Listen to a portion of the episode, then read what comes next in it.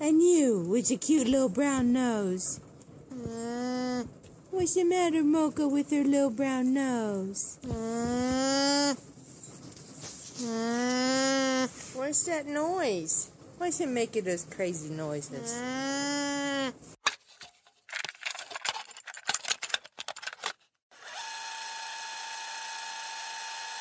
Вы слушаете Альпака подкаст. Buongiorno, buongiorno, buongiorno to you. Buongiorno, buongiorno, I'm glad to see you. Buongiorno, everybody, с вами Марико, и сегодня у нас будет очередной тематический выпуск. А, У нас прямое включение со Стамбулом, и наша гостья — это мой супер близкий друг Буляляка, всего скорее вам известная как Анжела, основатель бренда Сансинин. Салам алейкум, Буля! Алейкум салям, ребятка, Марикошка. Мы с тобой до этого уже долго разговаривали, но все равно Да. э, спрошу, э, что вообще у тебя там происходит, как твои дела, что творится в Стамбуле. Э, Скажи, вот какие плюсы жизни в Стамбуле ты нашла? В Стамбуле прикольно. Здесь много вкусной еды. Вот. Тут хорошая погода, не похожая на Москву. И я постепенно выхожу из какой-то депрессии, которая годами меня преследовала в России. Такая достоевщина. Поэтому, Ну ты уже шестой месяц, да, там получается? ну да, шестой месяц уже. Блин, время летит очень быстро, полгода реально. Да, очень быстро. Но я скучаю, честно говоря, по Москве, потому что там какая-то своя, короче, незабываемая атмосфера, Да, согласна. которая позволяет тебе уходить какие-то э, размышления. Экзистенциальные думы. Да, да, да, да. Сегодня было бы логично, если бы мы говорили про бренд Сансинин, но а, я надеюсь, что мы с э, двумя основательницами Сансинин э, сделаем, да, уделим этому отдельное время, но сегодня речь у нас с тобой, да, наше обсуждение будет абсолютно про другое. Вот э, можешь заявить, о какой теме мы сегодня будем говорить? М, Ну, в общем, мы с тобой Потому что ты ее придумала. Я ее придумала. Мы просто обсуждали и думали, и, в общем, мы сошлись на том, что давай обсудим про такую важную и, мне кажется, наболевшую тему за последнее время, которая, в принципе, актуальна, потому что среди наших знакомых есть м, девочки, которые вышли из ислама, вот, и причина тому была психология, так скажем, психология в кавычках, или что-то производное от этого. Вот, ну и так как ты человек, который в этой теме специализируется, и ну, ты являешься профессионал, вот, поэтому, мне кажется, важно будет поговорить с тобой. Да. Важно поговорить с тобой на эту тему. Я была очень рада, когда ты с этой темой камапнулась, потому что вот у меня еще новая мысля появилась только что. Ты сказала, что это сейчас актуальная тема. Я думаю, что на самом деле она всегда была актуальной, потому что всегда есть люди, которые там по каким-то причинам а, оставляли ислам, отрекались от религии, но в чем сейчас гигантская проблема вот этого цифрового мира в том, что если раньше человек выходил из ислама и, в принципе, об этом мало кто узнавал, то сейчас э, девочки, э, которые ведут там блоги, у них тысяча плюс подписчиков, то есть они все-таки хоть, ну, даже если у них маленькая аудитория, да, там тысяча, пять тысяч человек, но все равно это инфлюенсеры. Я уже не говорю про девочек-блогеров, у которых там овер, я не знаю, 10, 20 и больше тысяч подписчиков. И проблема в том, что они не просто э, отрекаются от ислама и сидят, да, у себя в квартире, продолжают там э, э, жить своей жизнью и э, никому про это не рассказывать, а проблема в том, что они начинают это вещать и транслировать на свою аудиторию, и умы эм, неокрепшие или полуокрепшие, которые за ними следили и которые, для которых они были, возможно, в какой-то мере даже авторитетом, э, ролевой моделью, то есть люди, на которых они равнялись, они видят, что они выходят из ислама, ислама, и они еще как-то, они же еще доводы приводят, там, почему они вышли из ислама, или они могут, э, как они думают, не выходить из ислама, но, предположим, снимать хиджаб и приводить доводы на то, почему хиджаб носить не обязательно, сами трактовать какие-то вещи, которые самим трактовать нельзя, и вводить в заблуждение других людей. И причем эм, чаще всего это не единицы какие-то э, девочек, а это прям толпы аудитории, которые прислушиваются к их мнению. Я думаю, что вот это именно то, что делает это проблемой такого глобального масштаба, а не просто то, что единично там человек отрекся от ислама, а в том, что он отрекся и еще повел за собой большую аудиторию. Ну, конечно, свою. потому что, мне кажется, это вопрос всегда совести, что ли, когда человек просто, а, он, мне кажется, в принципе, человек, его ну, душа, она ощущает какую-то пагубность такого масштабного э, зла, греха, который он на себя навлек. И э, он таким образом пытается устранить это не только внутри себя, вот эту совесть, которая его мучает, а, в принципе, такие вот посылы, сигналы, которые ему будут об этом напоминать вокруг себя. То есть создать вокруг себя такое поле комфортное, где э, ну, не будет никакого призыва к совести, где там, может быть, я все-таки что-то не так сделал. Осознанно пропагандирует какие-то вещи, которые, ну, в очевидном смысле, то есть это не вопрос какого-то спора, там, типа, а у этого, ну, не то, что спора, это не вопрос вкусов, да, где кто-то, да, кто-то а. любит, не знаю, там, черный цвет, кто-то любит красный. А тут вопрос того, что человек осознанный в интеллектуальном смысле, он э, противоречит тому, что, в принципе, заявлено. То есть э, в Коране, заявления как бы в Коране, они настолько четкие, ясные, ясные, и они э, не могут быть как бы поколебимы в том смысле, ну, основы, я говорю про основу. Это не вопрос, да, то есть фиг, где мы там обсуждаем, двигать ли палец на мазе или нет. Блин, я так и знала, что этот пример приведешь, не знаю почему, он у меня тоже был на уме. Ну, потому что это классические примеры, и какой еще пример приводить можно? Я только что стук... я только что стукнула по микрофону, надеюсь, об этом. Надеюсь, это никого не это не даст по ушам. Да, поэтому, мне кажется, они все равно ощущают какое-то внутри такое напряжение и вовлечение в какое-то что-то такое вот нехорошее, когда они соприкасаются с каким-то злом. Ну вот, и они всячески пытаются, в принципе, эти, а, эти ощущения избавиться от них мне кажется. Да, да, да, и обосновывают это э, и утверждают эту позицию посредством своей неокрепшей аудитории. Ты знаешь, вот ты еще да, сказала да, да. Э, про то, что вот мы решили выбрать тему психологию, но я что хочу сказать, то что мы на самом деле изначально думали о том, что надо обсудить, э, почему в целом люди из-за каких-то наук э, выходят из ислама, но я думаю, что что редко можно найти. Ну, почему вообще мы про это говорим? Потому что у нас были знакомые, у которых это произошло. То есть нас это вот непосредственно коснулось каких-то наших э, людей, быв бывших нам близкими. И я думаю, что все равно эм, вряд ли кто-то, возможно, даже кого мы не знаем, хотя, возможно, такое тоже происходило, но гораздо реже там человек выйдет из ислама по причине, там, я не знаю, IT-науки или дизайна, или, там, я не знаю, химии, химии и так далее. То есть чаще всего та наука, такая опасная, э, углубление в которую может быть чревато такими последствиями, это, к сожалению, психология, а точнее, наверное, ложное э, понимание этой науки и, возможно, принятие каких-то э, психологических э, нововеденческих течений или даже в какой-то мере сект за чистую монету. Ну да. А, мне кажется, что проблема в том, что эти люди Э, эта информация, которая к ним поступает, она накладывается на уже существующую в них, потому что человек это, в принципе, это некая сумма информации, которая на протяжении жизни в него как бы вливалась. По сути, человек, он, он знает только то, что э, вот ну, в информационном поле доступности в нем. Mm-hmm. И поэтому э, этот человек, он э, или он может находиться, в принципе, подходя к этой теме, чё, ну, почему люди бывают, ну, мы знаем, что как бы, в исламе бывают, ну, как бы люди, которые в сектах, так скажем, много сект. И mm-hmm. э, также есть э, люди, которые, скажем, на правильном исламе, то есть это суннитского толка, да, понимание, э, и они потом в какой-то день просто наступает момент, когда они просто такие, нет, я я, я не с вами.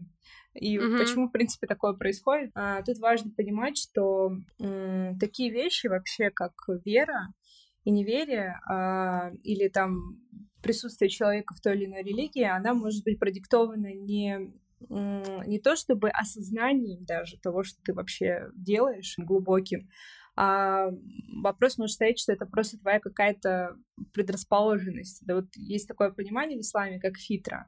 То есть это изначальная предрасположенность э, души человека к чему-либо. И вот mm-hmm. фит, фитрой может быть продиктована некая склонность к духовности. Просто тебе вот подходит такой духовный уклад жизни. Кому-то подходит такому к прагматизму, к атеизму такому, ну, в том смысле, что такой вот научный человек, и mm-hmm. у тебя нету такой склонности к там, знаю, что-то искать, там, суе... ну, кто-то бывает склонен к суеверию.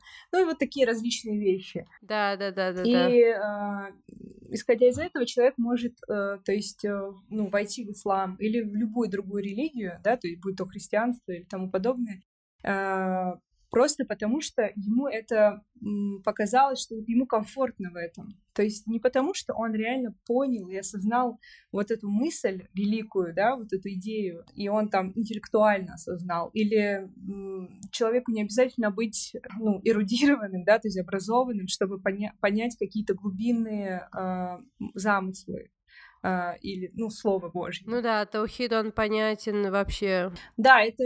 Без, без какой-либо эрудиции. Да, то есть это, это такой какой-то внутренний э, ум, я это называю глубиной, мне кажется, это более м, подходящее слово mm-hmm. в этом случае.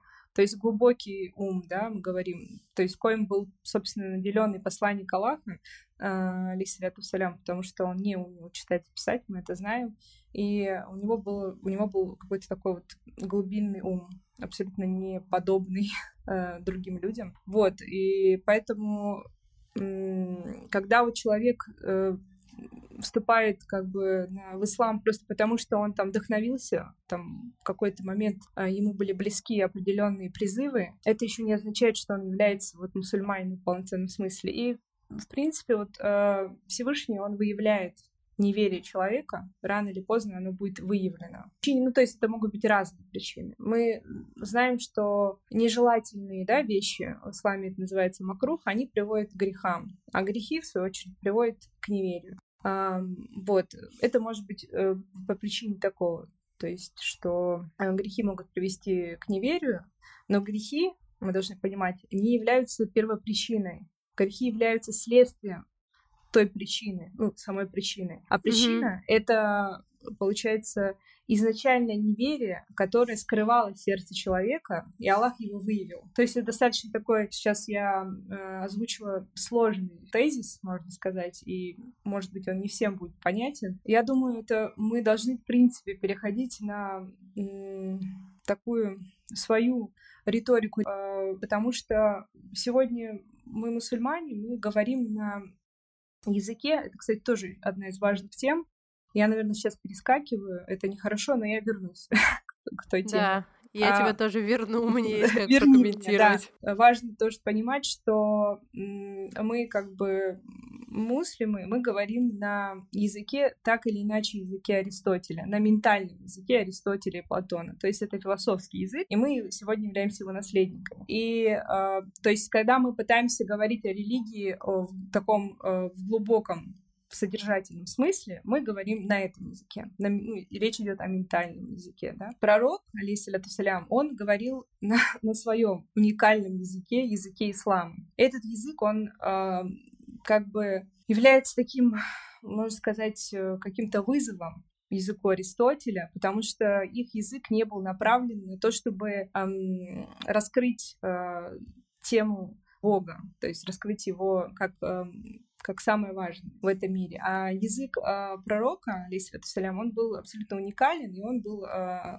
полностью настроен на то, чтобы эту тему раскрыть как, э, то есть, ну, как нечто самое, то есть важное. По причине этого, когда человек э, сталкивается с э, божественным текстом, он в нем откликаются определенные вот эти искры его веры, то есть, ну, которая изначально в нем существует, но, допустим, она не раскрыта. То есть какая-то искорка, которая находится внутри человека, То есть так же, как и неверие находится внутри человека, так же, как и, и вера находится внутри человека, но она как бы закрыта, допустим, да, искорка маленькая такая существует. И по какой-то причине а, Всевышний, когда он предоставляет выбор каждому человеку, мы это понимаем, и эта искорка разгорается. Он уже, этот свет, да, он его уже озаряет, так скажем, внутренне. Получается, таким образом, вот э, мы вот понимаем, да, что и, грех, то есть и неверие выявляется, и вера выявляется. Поэтому, э, опять же, говоря о людях, что есть люди, которые даже ну, отдают свою жизнь за эту религию или за какую-то идею. Ровно так же, как они отдают жизнь за эту религию, они эм, можно сравнить с людьми, которые отдают жизнь за какую-то идею. То есть посыл, то есть причина, это, э, в принципе, такой вот пассионарный склад такого революционера, который готов пожертвовать своей жизнью, в принципе, то есть в принципе.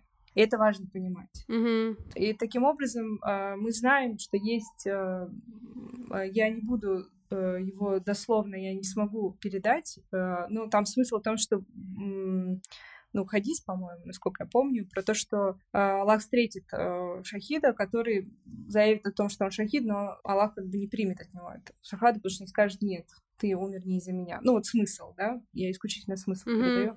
Вот, и мы должны понимать, насколько это важно, и мы должны очень строго э, отслеживать свои намерения, и причины, по которым мы находимся в этой религии. Почему так происходит? Mm-hmm. И не зря, недаром сподвижники, их главный страх, и их, их главным страхом был страх от неверия. Они очень сильно этого боялись, и даже когда Получается, Абу Бакр, э, ради Аллаху Анху, он оставлял свое письмо э, Умару, ради Аллаху Анху, он сказал ему, как же нам далеко до обитателей рая. То есть удивительный человек, которому был обещан рай при жизни, который был, э, он уже понимал, да, то есть что он будет исчезать, это было уже как бы обещание Всевышнего, он, он все равно, он боялся, он продолжал бояться, и он, он говорил, он сказал, да, о том, что как же нам далеко до обитателей рая. И это удивительные, на самом деле, вещи, насколько это такой взаим, такая взаимосвязь. То есть именно по причине, по сути, этих слов он является тем, да, по причине этого страха, по причине вот этой веры, он является тем, точнее, по причине этого вопрошания и э, такого строгости взывания к своей душе, он а, возможно, является человеком, которому был обещан рай. Вот такой вот э, взаимосвязь такая. Слушай, я с тобой полностью согласна. Я поняла твою идею. Ты говоришь про то, что э, человеку может что-то конкретное понравиться в исламе, потому что у него есть предрасположенность природная, например, там э, борьба за справедливость или еще за что-то, и он вот это вот цепляет в исламе, и он, эм, возможно, сердцем всю религию не принимая, заявляет вот, что он мусульманин. И я, кстати, часто сталкивалась с такими людьми. Я даже помню, у нас, ну, мы принимаем домой э, каучсерферов, я не знаю, ты знаешь, такое есть приложение каучсерфинга, и люди разные могут тебе приходить и, типа, жить у тебя, ночевать. Нет, я не знаю об этом, интересно. Моему мужу понравится, он любит людей. Да, и вот мы... И мы постоянно вот э, принимаем э, каучсерферов у себя, но сейчас не принимаем из-за карантина, э, туристов просто нет, но раньше принимали. И вот... Вы просто коронавируса боитесь. А нету, никого нету. Так-то мы, наверное, бы принимали, потому что мы настолько уже одичали, у нас так давно не было ни гостей, никого, что мы вот недавно с улицы как какого-то человека позвали к нам в гости. То есть, то есть так же, как я тебя когда-то позвала. Да, из ВК. Э, ты вообще любишь незнакомых людей э, звать домой? Да, я люблю. Сейчас у моей двери будут после подкаста будут стоять. Э, стоять, да. Она уже так не делает. И, в общем, у нас жил э, один парень из э, Бразилии, и он у нас прям долго жил, я не помню сколько, но он прям жил у нас, то есть он не просто, типа, передочевал, а он прям жил, потому что мы тогда жили в большой квартире, у него прям была своя комната, то есть мы даже иногда не пересекались, он жил прям своей какой-то отдельной жизнью, но ему негде было жить, и он э, как бы такой бэкпекер, и уже 4 года он не был дома, и он пишет, э, написал, точнее, уже книгу про то, как личностные или психологические черты человека связаны с выбором религии. И, э, ну, вообще он такой спиритуальный как бы чувак, и вот он, например, нам все время салам давал, и это было так странно, и вот в разговоре он мне часто говорил, что вот он тоже мусульманин, потому что и называл какие-то причины. И у меня все время это вызывало какой-то внутренний протест, потому что я так сижу, блин, и молчу, и думаю, нет, блин, ты не мусульманин, потому что там, я не знаю, ты точно так же, то есть он считал, что он все религии, типа, исповедует, э, он э, ездил там э, даже на речь Далай-ламы, в Индии и все такое. Он так убежденный иногда мне говорил про то, что он мусульманин, называл причины, почему вот ему нравится ислам и с чем он супер согласен. И я как бы сейчас такой утрированный пример привожу, но действительно такое происходит, что иногда человек цепляется за что-то э, в религии и начинает соблюдать только то, что как бы ему нравится или то, что подходит ему его фитре. Возможно, его фитре не подходит подходит, но не, не, не требует от него таких слишком больших усилий, но когда встает речь о каких-то супер фундаментальных вещах, то есть ты не можешь часть взять, а другую часть не брать, такого не бывает. И вот когда вот это происходит, что ты говоришь, типа, эм, что вот это тоже надо принять, это тоже часть религии, а возможно даже ее основа, и ты в этот момент упираешься в стену, и ты понимаешь, как бы, что человек э, принял не ислам, а принял какие-то эм, идеи, из, которые ему были близки, его фитре. И это, возможно, сейчас очень так эм, будет звучать, то наше обсуждение, как будто мы наезжаем на людей там и эм, там, это не так, что, типа, человек примет ислам, мы будем говорить, нет, он принял ислам, потому что ему там, я не знаю, нравится, э, что ему, может, сиваки там ему нравятся. То есть не так, мы просто сейчас в таком утрированном глобальном смысле рассуждаем.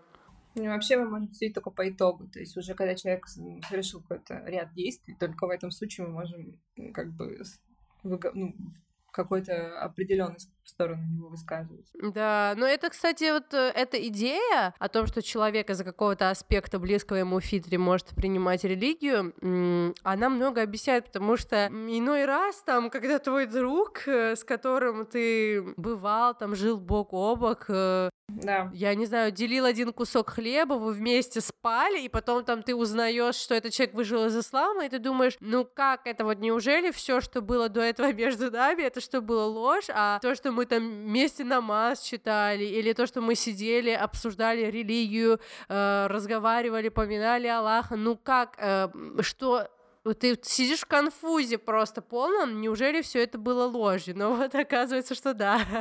Ну, оказывается, да, потому что тайну о сердцах знает только Аллах. И вообще, такое часто происходит, особенно на Кавказе, потому что для людей ислам это на самом деле, они сами того не понимают, для них это больше традиционный аспект и они это да. воспринимают как часть традиции, не более того. Потому что когда, как ты очень четко сказала, потому что когда стоят уже фундаментальные какие-то вопросы, когда уже затрагиваются все вот просто слои твоего комфорта внутреннего в плане или твоего вот этого а как же так, а все остальные, а как же вот все, а как же там, не знаю, мои предки, а как же вот, э, вот большинство же людей на таком мнении, что это такое. Вот, когда уже затрагиваются такие вещи, когда ты там в меньшинстве в своем, э, в своем понимании тех или иных вещей, то тут уже включается вот подлинное вообще ну, твое состояние. Потому что э, эта религия, она, она именно сложна для вот такого приня... ну, при, ну, то есть принятие определенных аспектов. Она абсолютно простая в своем посыле, то есть и при, при этом, конечно же, неимоверно глубокая, но тебе нужно преодолевать что-то, потому что мы все люди выросшие, выросшие, то есть э, э, в определенной матрице, матрице куфра, неверия. Ну, то есть нас э, с детства впихивают определенные ориентиры, ну, просто они отовсюду вот так просто плещут. И поэтому человеку, в принципе, бывает сложно столкнуться с чем-то абсолютно вот чистым, божественным.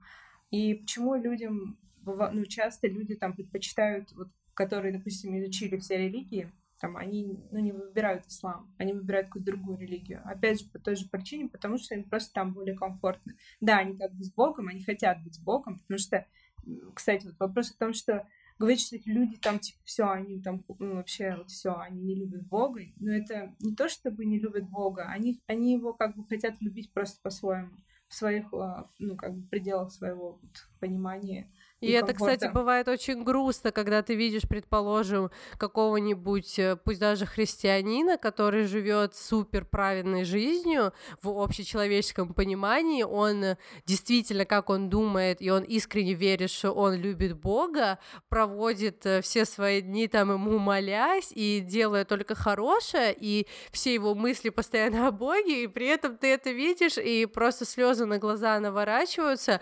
У меня есть тоже такое даже с некоторыми некоторыми Э, моими учеными, это мои академ краш, это какие-то э, ученые, которых я очень сильно люблю, и вот они христиане, и когда они эм, там в рамках даже педагогики или чего-то еще говорят про, про воспитание детей и так далее, и я думаю, ну почему вы не в исламе? Мне бывает очень грустно из-за этого. Ну на это страшно смотреть, ты как бы видишь, что вроде бы человек любит Бога и э, свою жизнь посвящает ему, но, но нет. Но в принципе, у этого тоже есть объяснение, типа, почему так. Потому что мы знаем, что Иблис, он э, видел вообще-то Бога на минуточку. Вот, потому что все эти люди, они как бы, да, любят, но они его как бы даже не видели. А что удивляться этому, когда Иблис видел его, или, ну, как бы он поклонялся ему, ему было открыто ну, просто все, да, то есть весь свет вот этого как бы проявления.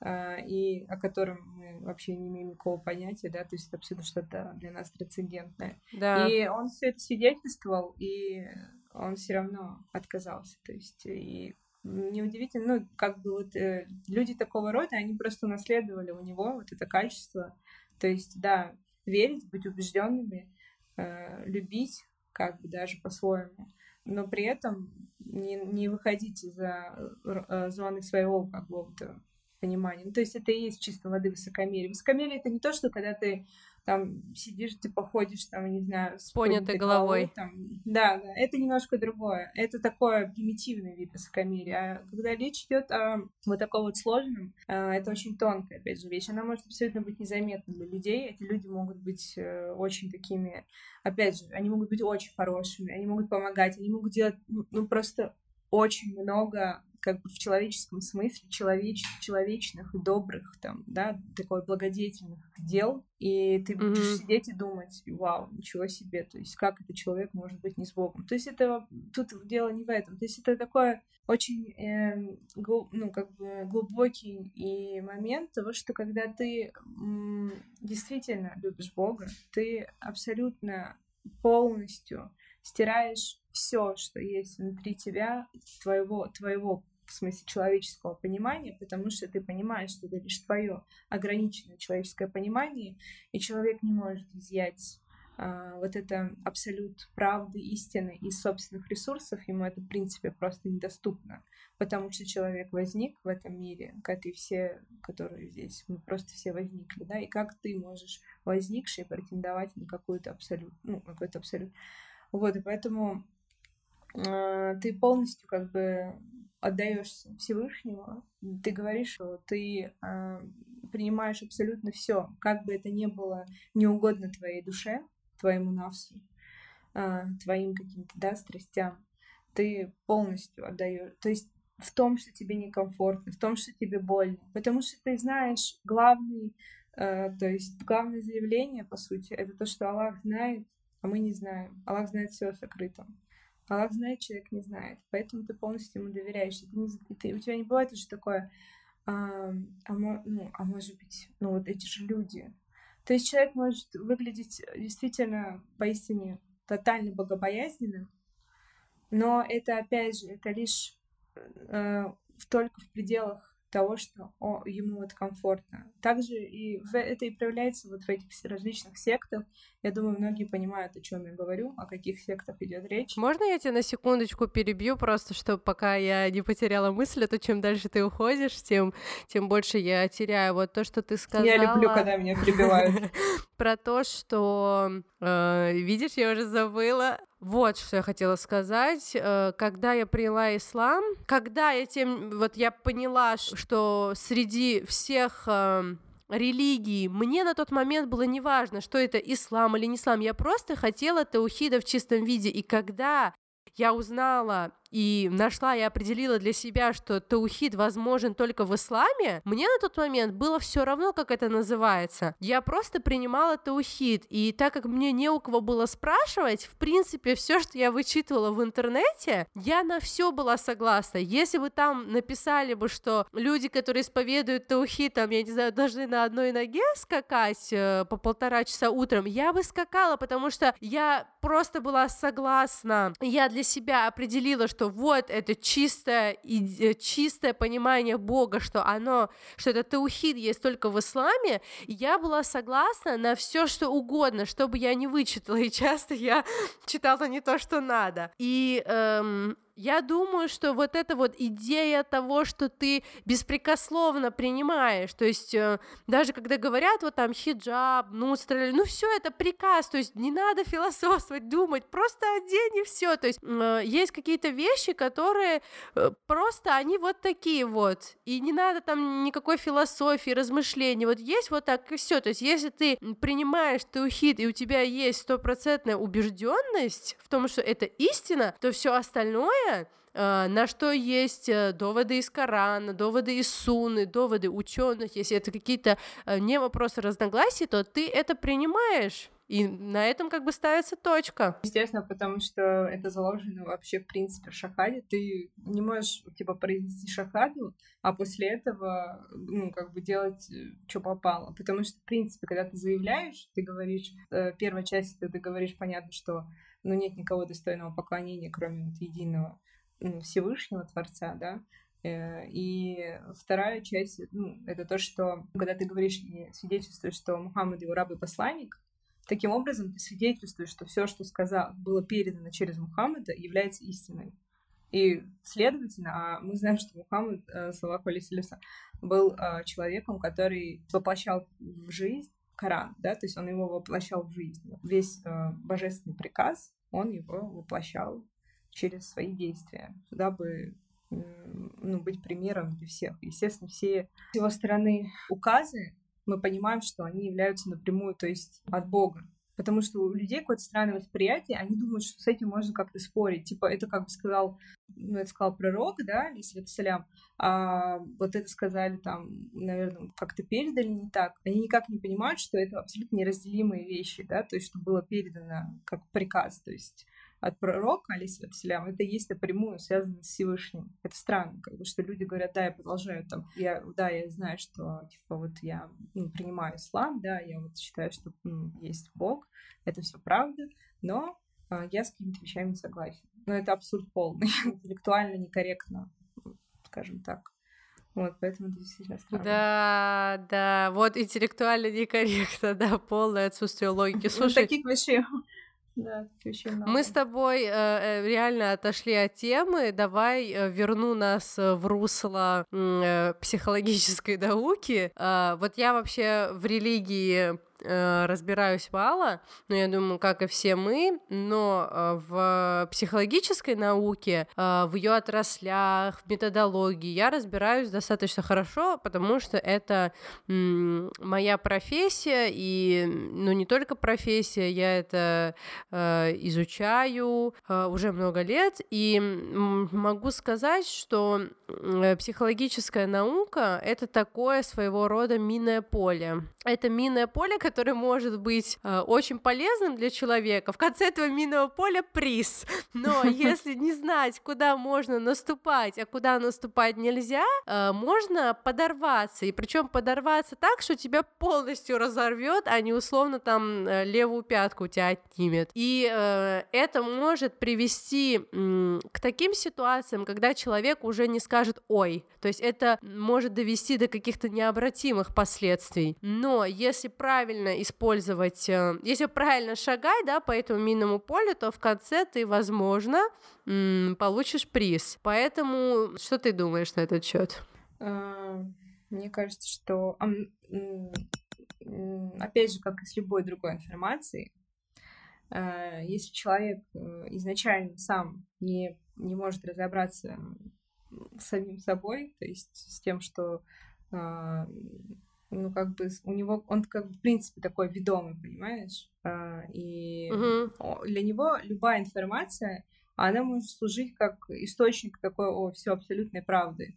Но это зависит, опять же, от какого-то там это должно быть какое-то определенное место, время удачное, эмоциональный какой-то фон, и все. И, и запросто ты можешь а, попасть как бы под любую там, не знаю, ну, под, под любое влияние. Вот, ну и вообще, в принципе, все люди, которые претендуют на психологию, на психологов, точнее, а, особенно мне кажется, насколько мне известно в России, с этим как бы беда, потому что психология — это вещь, которая, она, насколько мне известно, ты поправь, если я что-то говорю не так, да, ты все правильно говоришь. Мало того, что э, диплом, ты просто, то есть ты просто получаешь, у меня есть история, о, сейчас я скажу, а потом сразу историю приведу. Э, мало того, что ты можешь просто получить э, диплом психолога, что дает тебе сразу автоматически право на практику, то есть ты можешь уже практиковаться, консультировать людей, не только людей, там заниматься какими-то важными психологическими делами, то есть тебе не нужно никакой специальной лицензии на психологическую практику практику, на практику консультирования или еще чего-то другого, то есть ты в этом не нуждаешься. И более того, а, в России даже никак не, а, не контролируется, вот есть этический кодекс э, психолога, то есть никак даже, вот нарушила я этот кодекс, что мне за это будет? Мне ничего за это не будет, то есть вообще нету никаких э, способов э, регулирования деятельности психолога. Я, кстати, недавно смотрела у одной женщины-адвоката, на которую я подписана, она Э, участвовала в каком-то шоу, где к ней вот обратились с вопросом, в общем, стал вопрос в целом э, регулировать, регулировать деятельность колдунов, знахарей и так далее. И вот там было смешно, она говорила, типа, а как это регулировать, там, типа, стандарты размера какого-то бубна или чего. И эм, да, вот с психологами, хотя вот в других странах мы можем видеть, что э, достаточно, и то не всегда, но достаточно достаточно успешно э, все это там происходит, гораздо сложнее получить разрешение на практику.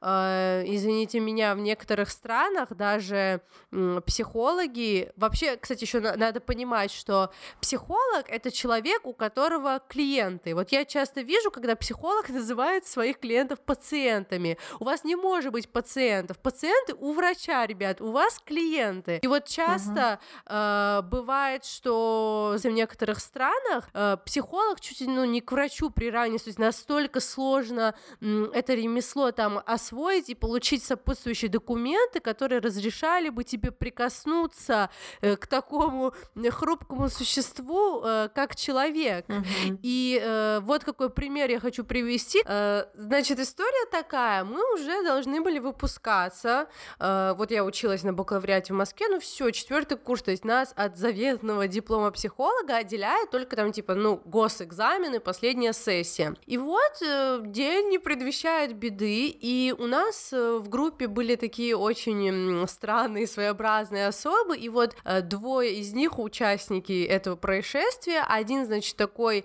очень активный агрессор за пределами университета, он был душой компании, но в университете с ним никто не общался, потому что он был очень агрессивный и там замечен в... Ну, короче, он даже бил свою девушку, которая тоже была наша одногруппница, и, в общем, он у нас был в бане таком. И второй парень, он э, супер пассивный, абсо... ну, он был очень странный, у него были такие длинные засаленные волосы, широкий сутулый шаг, он мог зимой ходить в одной футболке, но в принципе, в принципе, он был безобидный, ну, по большому счету, то есть э, с ним тоже никто не общался, но ничего плохого он никому не делал. И вот в один из дней случается у них потасовка, по вине агрессора, то есть объективно это была вина этого агрессора, э, он там переходит на какие-то личные унижения, и вот этот парень пассивный, он не вытерпел, и он достает нож, то есть в, в аудитории университета, он достает нож и начинает резать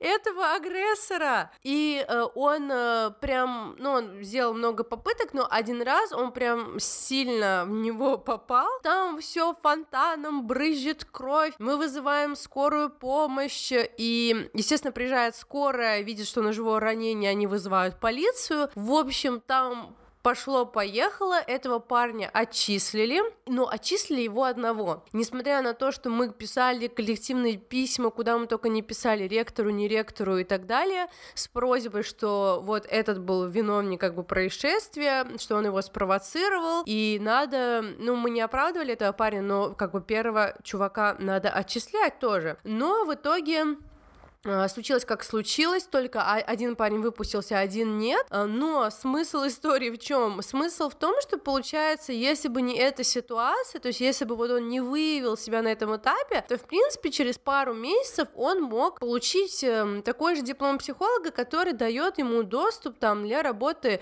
в детском саду или каких-то других учреждениях. И э, ну это это абсолютный кошмар. И ведь эта ситуация, о которой я знаю то есть я привожу пример просто потому, что это случилось в моей группе, а какое количество есть эм, случаев, когда мы даже о них э, знать не знаем, когда люди способны на гораздо больше, они работают там, я не знаю, в больницах, в школах, в детских садах, ну вообще в учреждениях, где идет взаимодействие с какими-то незащищенными э, слоями населения, допускать даже защищенными, то есть даже если это просто, там, я не знаю, личностное консультирование со взрослым взрослым человеком, ну, это как бы устрашает. Поэтому ты все правильно говоришь, никаких механизмов регуляции практики психолога на данный момент э, в России не существует, ну, еще и во многих странах других. Ну да, поэтому это вообще, не знаю, мне было бы стрёмно доверять свое сознание кому-то. Не знаю, может быть, э, это уместно в том случае, если просто охота кому-то вот выговориться, ну, и за деньги, типа, не ощущая при этом какое-то чувство вины. Но это, опять же, должен быть каким-то человеком, который, ну, умеет отсеивать, типа, ерунду от э, какой-то, ну, какого-то, какого-то правильного, не знаю, там, совета или что там может происходить за дверями. Да, психологи, психологи советов не дают. Ну да, ну, в России дают, насколько мне известно. Да, еще в России у них пациенты, а не клиенты. Блин, каждый раз я это когда вижу там в Инстаграме. Да, это очень странно. Прием пациентов, я думаю, какие пациенты у тебя могут быть? Ты в больнице принимаешь? Да, поэтому, конечно, ну, не знаю, если э, говорить про мусульман, опять же, в принципе, ну, как бы ислам — это настолько такой серьезный интеллектуальный метод, в принципе, что опять же, на мой взгляд, люди, которые действительно вообще понимают э, ислам подлинном смысле, они не могут нуждаться в... Если я не говорю даже про детей, да, например, э, ну, совсем такой вот сознание, которое не может, в принципе, там какие-то вещи усваивать, и к ним нужен какой-то, ну, другой подход, там даже через какие-то там игры, да, и тому подобное. Но если говорить про взрослого человека, который там, не знаю, не с ним не происходило, не происходило каких-то серьезного характера потрясений, то, на мой взгляд, он не, нужд, не может э, нуждаться в этом. Ну, допустим, мне там плохо, у меня там плохое настроение, постоянно у меня депрессия, мне нужен психолог. Это странно, потому что, а, опять же, это интеллектуальный метод, он позволяет тебе, в принципе, регулировать все э, аспекты твоей жизни, то есть он отвечает на вопросы и в каком-то именно, опять же, в интеллектуальном смысле. Вот э, ты приводила пример того, что когда ты приходила, ты пришла в ислам, и э, там был приказ, да, допустим, одеть хиджаб, типа, зачем спрашивать там, почему, зачем. Но это, это актуально, да, опять же, для определенной группы людей. Но также есть люди, которые, а если они захотят, они смогут найти ответ. То есть зачем? То есть потому что все, что а, внутри ислама, оно призывает тебе, тебя к тому, что каждое твое действие оно было наполнено смыслом. Обосновано. нет, да, да, то есть да, нет да, вообще, в принципе, да. ничего без смысла, и за каждым приказом стоит э, смысл, большое объяснение, разъяснение, в чем причина. Да, да. И которое, кстати, бывает э, даже как бы более ярко или э, детально э, объяснена уже только впоследствии в течение какого-то времени. То есть да, могут... и поэтому если да. ты сразу не понял, ты просто должен это принять и понять, что сейчас не время, и да, пойти да, дальше, да. принимая это как безусловный приказ. Да, проявить как бы к этому смирение. Это очень тоже важный вопрос про смирение. То есть э, Интересно, вот мой муж, он рассказывал, что когда он э, сталкивался с каким-то непониманием э, в исламе, э, ему было сложно действительно понять какие-то вещи, когда у него был такой переход с какого-то, ну, не знаю, этнического, да, ислама в подлинный, то он, он, он как бы сделал такое вот обращение к Всевышнему. Он сказал, э, что вот, Господи, вот я сейчас смиряюсь перед Тобой, и я буду делать все, что ну, велено Тобою, хоть я этого не поним... хоть я не понимаю, зачем какие-то вещи делать, то есть я не могу этого осознать. Ну, то есть я не могу, я пытаюсь понять, но не получается, да, но я вот э, проявляю вот это смирение перед тобой и ну, из-за страха перед тобой, из-за любви к тебе, опять же, то есть э, и, но я прошу тебя, чтобы ты дал мне понимание, последствия того, почему, как бы, понимание тех вещей, которые я сейчас не понимаю. И он рассказывает, что уже вот впоследствии все вот эти вещи, которые он не понимал. То есть для него они сейчас просто яснее ясного. Это тоже важный момент. Вот э, в этом, на мой взгляд, тоже проявляется любовь к Всевышнему, когда ты просто, ну, как бы проявляешь смирение. А так вот, возвращаясь mm-hmm. к той теме, на мой взгляд, да, вот эти люди, они будут нуждаться в плане, в плане вот такого вот... Ну, ты понимаешь, какого характера людях я говорю. Да, да. Ну, я понимаю, про что ты говоришь, но и в то же время я понимаю, что мы сейчас говорим только э, через призму того, что психология — это мы имеем в виду психологическое консультирование. Да, да, типа, я что про я это иду... говорю. Да, да, да, да, личностное консультирование. Да, да, но люди не поняли, что психология — это... Э, там психологическое консультирование это, я не знаю, может быть, один процент, просто которое популяризировалось эм, в масс-медиа, в кино, в арт какой-то теме. Угу. И из-за этого все про это знают, это модно, про это модно создавать это блоги. Модно, да. Сейчас спросите у этого блогера что-то там про, я не знаю, методологию, попросите назвать историков психологии, угу. спросите что-то из общей психологии про высшие психические функции человека. Угу. Э, ответит ли он вам? Я думаю, что нет, не ответит. И э, я тебя могу перебить, потому что я, видишь, завелась. Есть такое, давай. Э, вот что я хочу сказать э, вообще тоже недавно вот э, меня попросили сделать э, какую-то сводку э, книг по психологии и так далее. Вот я очень к этому отношусь с большой настороженностью, даже несмотря на то, что у меня есть э, багаж восприятия психологии, и когда я была кафером, и уже потом восприятие, когда я пришла к религии, иншалла, э, несмотря на, на этот, да, такой разнообразный багаж э, восприятий психологической науки, я все равно до сих пор, даже не то чтобы до сих пор, а сейчас еще с большей настороженностью отношусь ко всему. Я, например, э, сейчас прохожу курсы повышения квалификации, и э, они на русском языке, и э, в целом вообще вот все, что касается литературы на русском языке, и ну, еще там есть некоторые языки, на которых, ну вот все-таки э, психология на русском языке наука она более разнообразная, чем, предположим, на английском. Я помню, когда я магистрскую работу писала, я не помню, где это говорила или нет, э, у меня было про образование, про педагогику. Когда я поняла, что образование, педагогика, учение, обучение, воспитание и так далее, все это в английском education, Я просто шла с ума, потому что там какие-то советские психологи жизни проводили, разделяя понятия э, обучения, учения, воспитания, а у них все education, то есть семантический, э, э, вот э, речевой, вот этот э, терминологический, что ли, аппарат психологической науки на русском языке, он более богатый, чем, предположим, терминология э, на английском. Но есть еще как бы другие языки, возможно, это связано с тем, что вообще эта наука формировалась под воздействием тех людей, которые на этом языке говорили.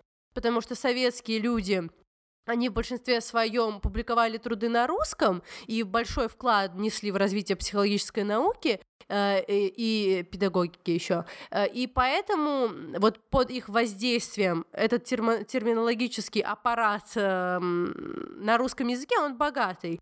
Тоже, точно так же это касается, например, немецкого языка. Возвращаясь к тому, что я говорила, и вот сейчас, когда я прохожу курсы повышения квалификации и э, читаю все это, я не знаю, как даже назвать эту часть в теле, она у меня находится где-то между сердцем и легкими, какой-то такой кусочек, который вот ты читаешь, и он у тебя все время настороженный. То есть ты так читаешь, особенно если что-то там начинает касательно чего-то такого спиритуального, души там, каких-то внутренних, вот у тебя, э, вот не знаю, как это объяснить, вот эта вот штучка между сердцем и легкими, она как-то настораживается, и ты так начинаешь с опаской читать, и все у тебя сразу под критическим углом. То есть твой глаз, он автоматически критичен к тому, что ты читаешь. И вот сейчас, когда я, например, по-английски читаю, э, там более легко, потому что там нету вот таких вот семантических игр, а сейчас, когда я читаю по-русски,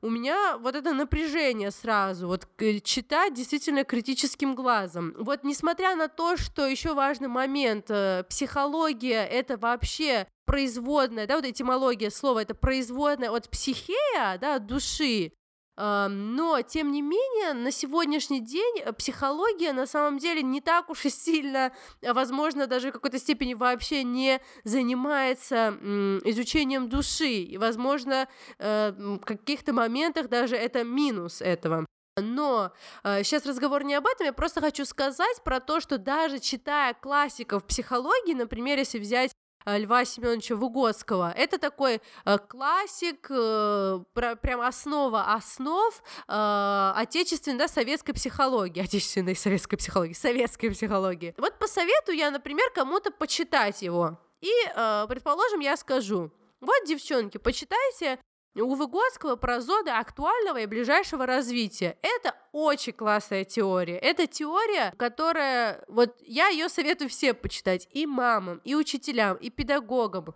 Э, это теория про детское развитие, и все в ней классно, прям вот истина, ну супер. И э, если я вам сейчас посоветую почитать Выгодского, и вы возьмете, прочитаете про зоны актуального и ближайшего развития, а потом э, перелистнете страницу и начнете, да, отойдете чуть в сторонку и начнете читать про что-то другое, следующую главу, и тот же самый Выгодский, а там у него, например, культурно-историческая теория развития психики. И вот вы ее читаете, и вот до этого вы прочитали, совсем согласны, все здорово, а тут культурно-историческая теория развития психики, и там вы даже не заметите, сколько там внутри может быть куфров замаскированных. И это касается не только таких очень каких-то complicated, сложных э, книг по психологии, даже если вы безобидную книжку возьмете про мозг, про нервную систему, даже не из психологии, вот э, взять просто, вот, например, вы э, хотите лучше понимать своего ребенка, лучше понимать, там, я не знаю, себя, своего мужа, да кого угодно, просто мозг хотите изучать, взяли какую-нибудь книжку, вы, предположим, до этого там хоть даже читали какие-то книжки по биологии, вы э, знаете, в каких местах эволюцию э, вы принимаете, в каких не принимаете, потому что ислам, он же не отрицает в целом процессы эволюции, он их не отрицает. Он отрицает те аспекты, которых утверждается не Адама или не Хавы происхождения человека. То есть то, что человек произошел от чего-то другого, кроме как от Адама и Хавы. Даже если вы все это знаете, ну вот вы, предположим, взяли эту безобидную книжку про мозг и читаете.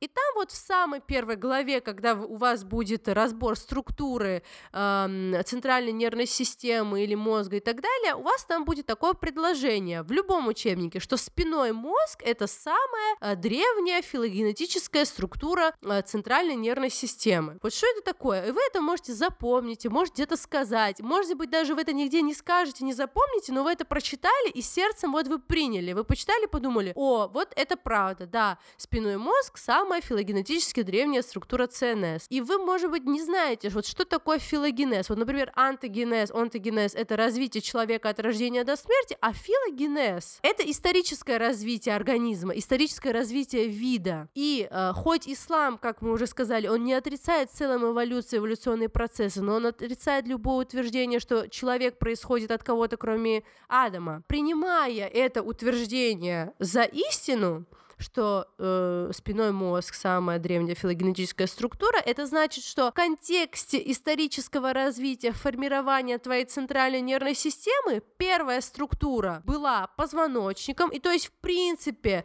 если ученые докажут, а они как бы, как они думают, доказали, что э, первым позвоночным э, животным, предком человека была там э, хищная костная рыба по одной из теорий, хотя этих теорий огромное множество, и они все чудесатие, чудесатие друг друга, но вот получается, что э, соглашаясь с этим утверждением, что спиной мозг самая древняя филогенетическая структура ЦНС, мы признаем и то, что нашим предкам была вот эта вот хищная костная рыба, которая открыла этот подтип хордовых животных, то есть позвоночных, то есть наш вид.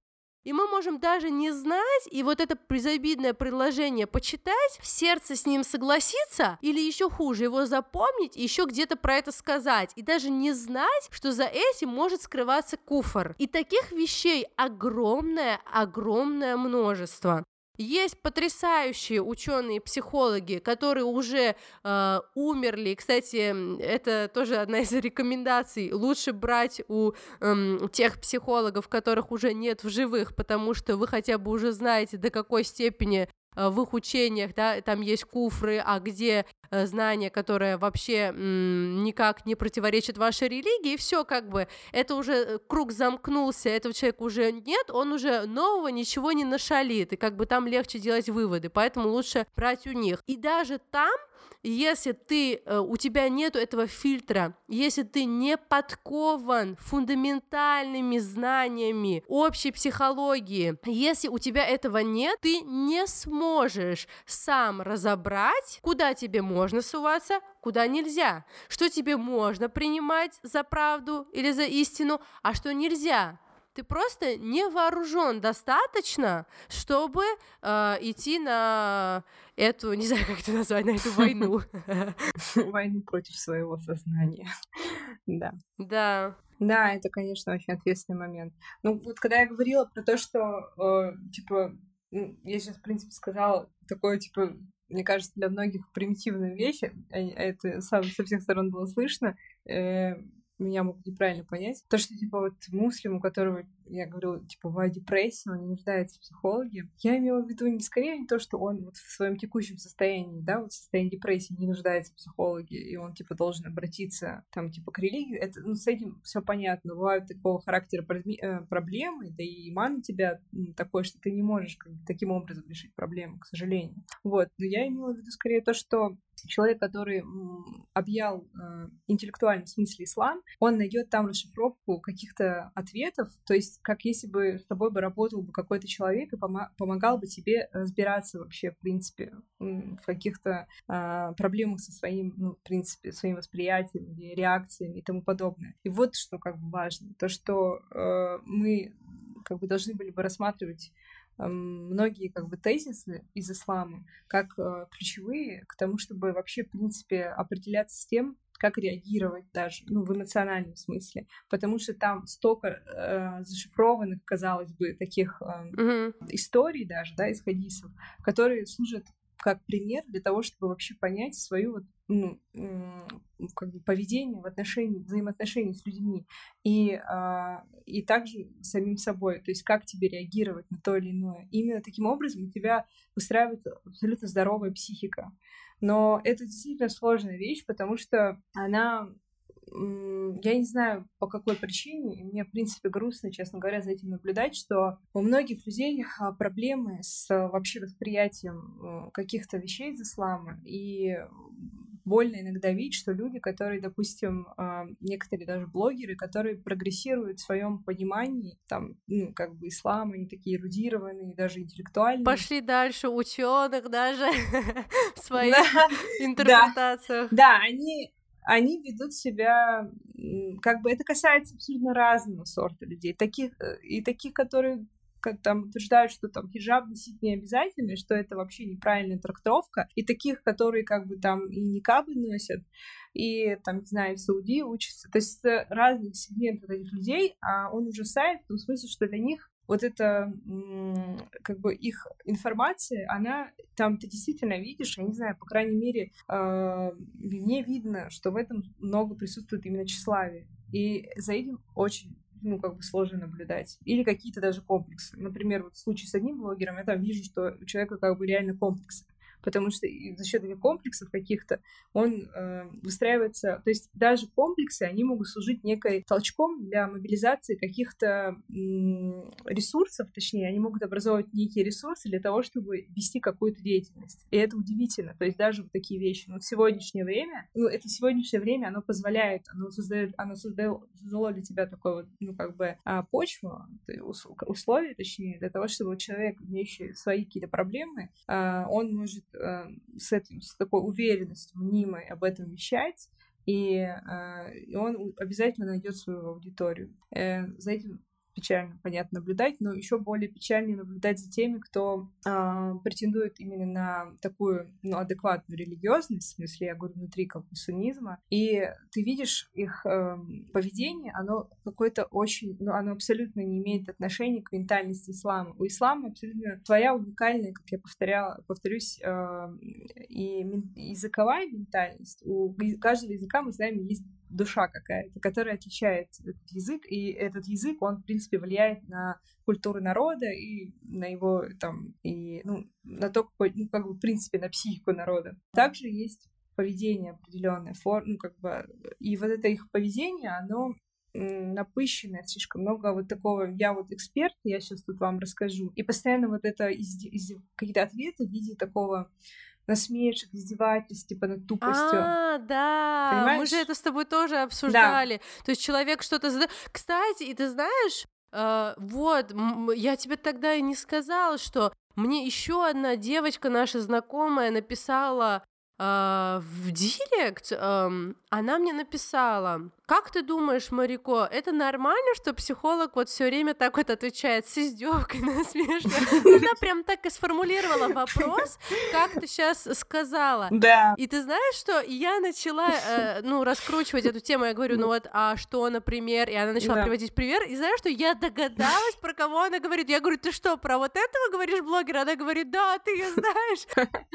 Э, ты знаешь, что еще хочу добавить к твоей идее, то, что ты сейчас говоришь, что вот блогеры, у которых много комплексов, и что разброс э, от девушек, которые отрицают хиджаб, до тех, которые носят э, никап, но, во всяком случае, в них выставляют, да, фотографии. А вот раньше, мне кажется, еще было бы полегче. Я думаю, мы сейчас живем в очень сложное время, и надо быть очень эм, строгими, в первую очередь, к себе и э, ко всему, что происходит вокруг, потому что раньше как будто бы были и они еще и остались, это еще добавилось, добавочное что-то новое. Вот раньше были, например, там системная векторная психология, бурлан, карты раскладки, да. там еще что-то. А теперь это все осталось, и теперь еще новое появилось. Это просто какие-то личности, которые там из ниоткуда появились, которые непонятно где учились. Были вот честно, вот я как я думаю, вот э, я имею отношение вот к, академической психологии. Я знаю там, например, вот университеты, которые там каких-то кто работает в этих университетах, какие там кафедры, э, чем эти университеты, какими кафедрами известными, или какие там специалисты работают, э, МГППУ силен там вот этим, а вот здесь вот это вот. То есть, и это не какая-то там сокровенная тайна, то есть это любой человек, который имеет э, вот отношение к научной психологии, но он-то такие вещи знает. Как-то все в одном кругу с этими вот э, методологами там, психологической науки России, и ПРАН, э, Институт психологии Российской Академии Наук. Вы все в одной среде крутитесь, и ты как бы знаешь там э, по масштабам России или постсоветского пространства, какие вузы там сильные и так далее. Я иногда смотрю, когда они там пишут, где они учились, я думаю, что это за место вообще? Что это за место? Где вы учились? Я, я не понимаю, я читаю название университета, я впервые его слышу. Я не могу сказать, что я бегу его гуглить, но я просто понимаю, что, ну, всего скорее это либо какой-то а, новый университет, который там и временем, и временем не проверен, и кто-то, то есть в тот момент, когда я, например, а, первое, ну, вот бакалавриат получала, это было уж не так давно, это было э, 9 лет назад, но по меркам э, вот этого переворота, который произошел во всем этом цифровом мире, это просто дыра.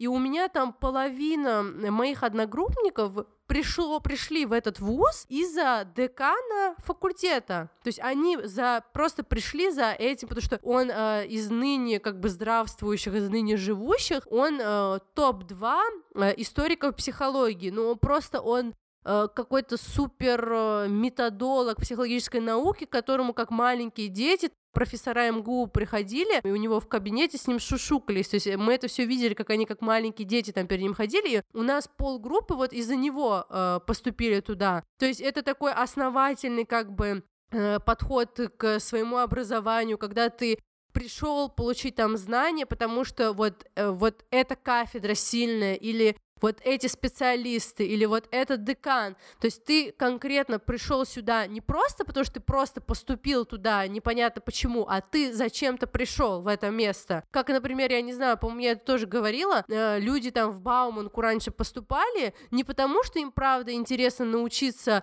э, инженерии каких-то станков, а просто чтобы получить бауманское образование. Вот раньше так ребята поступали. И когда я вижу, например, где эти люди учились, какие-то названия непонятные, какие-то новые там течения. Я думаю, ну, боже мой, или вот эти вот дипломы 120 часов, блин, у меня курс повышения квалификации коротенький, больше, чем эти дипломы, которые они там постоянно, э, постоянно тычут ими там свои истории, что вот теперь у них есть право там на консультирование или еще на что-то. Я опять-таки это говорю не потому, что вот смотрите, какая я там клевая и так далее. Я вообще нигде даже ни разу не говорю говорила ни в каком университете я училась, ничего, потому что я не веду как бы блог про свою профессию. У меня, у меня нету как бы блога, где бы я рассказывала про психологию, то есть это вообще не то.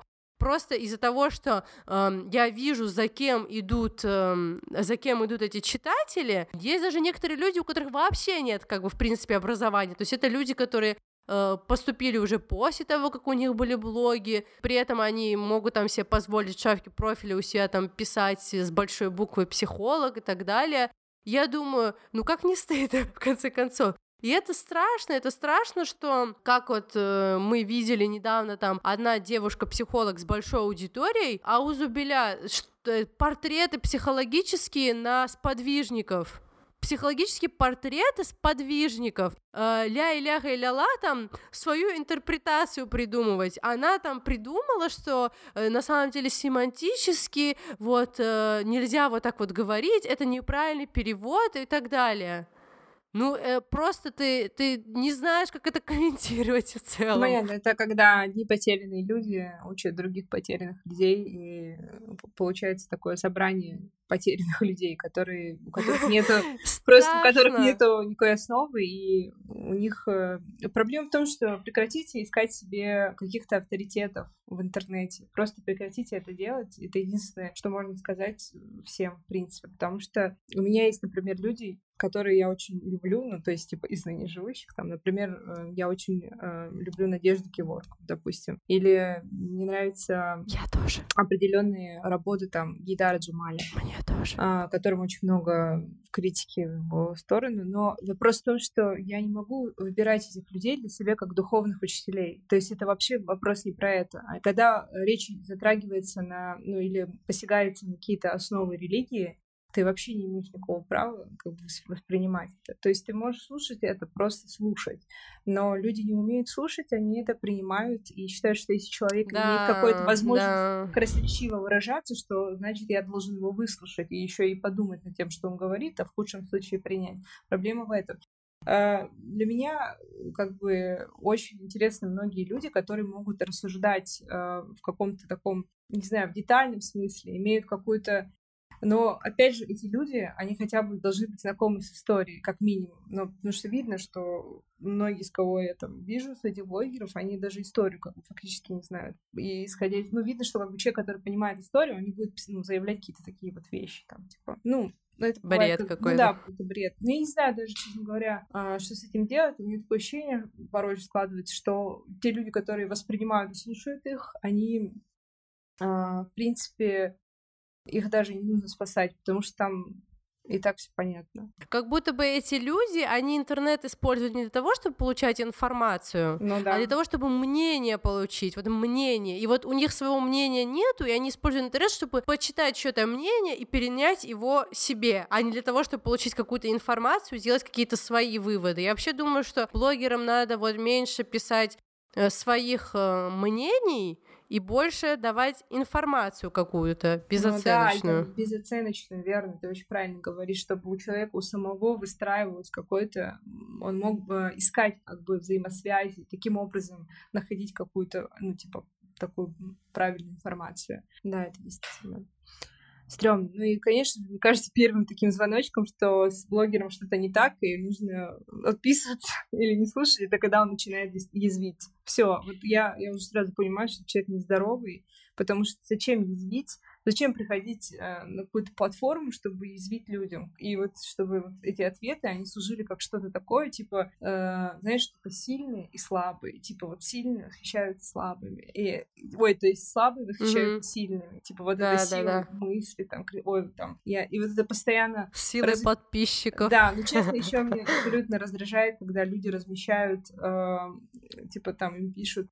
вы такая-то, такая-то, вы супер-супер. Я считаю, это не нужно размещать. Ну что это вообще такое? И ты это размещаешь, да, чтобы да, другой человек увидел, да. что тебе написали, что ты супер. Это что абсолютно супер, не имеет да. никакого, никакого отношения к исламу. И еще при этом такое, знаешь, делают вид, что они очень скромные, и так типа, да, нет, там. Ну это вообще, ну, это реально все детский сад, что на лямках, поэтому даже если эти люди говорят что-то дельное, допустим, меня, ну, бывает действительно там бывает какая-то там, не знаю, насущная информация, то в любом случае мне в целом уже не интересно за этим наблюдать. Я, я вообще не могу понять, где находятся люди, которые имеют какой-то благой нрав, ну, в принципе, адекватный, что даже если они видят, что человек там бесячий или глупый, они могут просто скромно отойти без этих язвительных а, ответов и тому подобное. Я считаю, что вообще интернет — пространство, где ты должен устраивать какие-то разборки, или же а, реагировать, в принципе, на какую-то ерунду. Не знаю, ты должен просто... От незнакомых от... людей. Да, от незнакомых людей. Просто должен отстраняться, и все. И потому что таким образом у нас скоро появятся какие-то, не знаю, новые болезни на, на почве этого, потому что ты, стал, ты ругаешься с человеком, которого не видишь, не слышишь, и это, ну, это полный бред, в общем. Да, и вот эти все язвительные, это тон, потом, э, когда ты постоянно размещаешь а, вот эти комплименты, хвалебные. хвалебные, да, вот эти отзывы о себе. И, ну, это все, конечно, очень плачевно. Просто прекратите их э, воспринимать как э, авторитетов. И я просто знаю, я же вижу, как их там лайкают, как их там репостят. Ну ладно, репостят бывает что-то адекватное, хорошо, но как бы этих, этих, этих людей нельзя кормить. Вы просто кормите тщеславие этих людей. К сожалению, люди сами не понимают, а, какую культуру они выстраивают. Потому что, в принципе, интернет сегодня, он выстраивает определенную культуру. И эти вещи, они страшны именно появлением определенной культуры.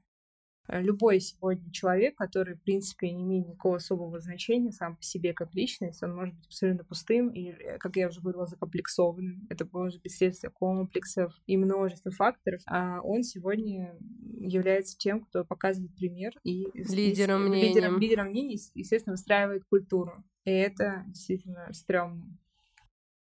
Да, это стрёмно, особенно когда э, это может быть и просто блог там на какую-то тему, а если это еще и претензии на э, что-то на психологинию, да, на то, что ты там разбираешься в людях и так далее. И э, что меня еще тоже очень удивляет, э, вот ты заходишь вот на страничку, да, там блогера, и э, про, я имею в виду блог про психологию. Ты заходишь, и все легко, все так легко читается, заходишь, ты все понимаешь.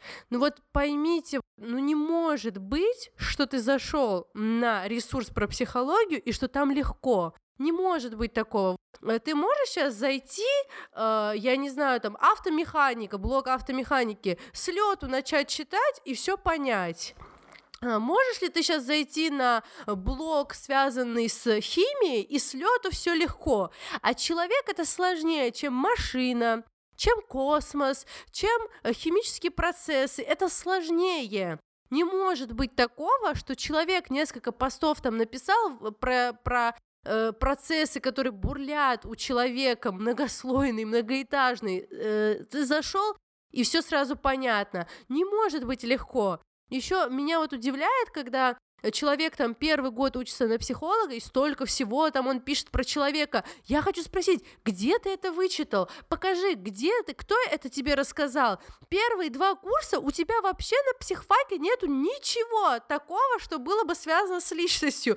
Ты психологию личности в конце второго года начинаешь учить. Ты первый год учишь тупо какие-то, я не знаю, там, э, речь, восприятие, ощущения, память, и так далее, свойства э, этих э, высших психических функций и так далее. У тебя там нету, вы не приходите и не начинаете там про Фрома разговаривать. Это не так работает. Точно так же, как когда э, врач идет э, учиться э, в медуниверситет там, или в мединститут или куда-то, он сразу, если он собирается стать, я не знаю кем, хирургом, хирургом он да. не изучает с первого курса хирургию, он общую медицину учит, и все вместе, вся группа учит общую медицину. И психологи точно так же. Это не так, что ты приходишь и сразу вы ведете дискуссии о многогранности, сложности э, личности, разговариваете про Леви и так далее. Это работает не так. Поэтому меня очень удивляет и забавляет, когда студенты первого-второго курса, у которых есть блоги, столько там размышлений у них про личность, мне хочется спросить, интересно, откуда они про все это узнали? Я понимаю, что если писать про свойства э, внимания и так далее, э, людям, может быть, это будет не так, это лайкабельно будет, но если вы эм, не даете людям фундамент, все-таки дом он строится с фундамента, потом вы строите стены, и потом уже только э, строится крыша, а они сразу как бы как будто бы крышу дают людям, которые не понимают, на что эту крышу надо положить. И от этого бывает, что люди как бы входят в заблуждение. То есть люди еще даже не разобрались, что психология это не наука консультационная, это не консультирование. Психология это детская психология, педагогическая, возрастная, зоопсихология, этническая, психология труда, социальная психология, э, психосоматика, э, психофизика, психофизиология. Огромное количество есть психологических э, отраслей, которые вообще никакого отношения не имеют к психологическому консультированию. Вообще. Возможно, я понимаю, возможно, я сейчас сама звучу как э, психопатка, но вы меня простите заранее, это просто потому, что действительно тема наболевшая. В общем, у меня, например, э, была одногруппница, которая, ну, училась тоже по общему профилю психология, но в итоге она стала вообще зоопсихологом. Она стала зоопсихологом, а, сейчас она работает с лошадьми, но на момент своей учебы она исследовала поведение ящериц. То есть это, например, тоже никакого отношения не имеет к консультированию. Потом, ну, возьмем, например, психологию общения. Почему бы мусульманам, у которых есть эм, проблемы с коммуникацией, Почему бы им не использовать э, знания из психологии общения? Ведь наш пророк, алейхиссаляту вассалям, был э, феноменальным оратором, mm-hmm. он мог подобрать э, ключ к любому собеседнику. И если у мусульманина с этим проблема, то почему он не может использовать это знание, если оно халяльное? Это может ему помочь просто в его повседневной жизни или, например, может помочь ему делать дават. Да, да, вот это важный момент. И тоже вот некоторые люди говорят, а во времена пророка, алейхиссалату вассалям, не было психологии. Ну да, но, предположим, МРТ тоже не было, но сейчас же э, мы ходим и делаем его тогда, когда это необходимо.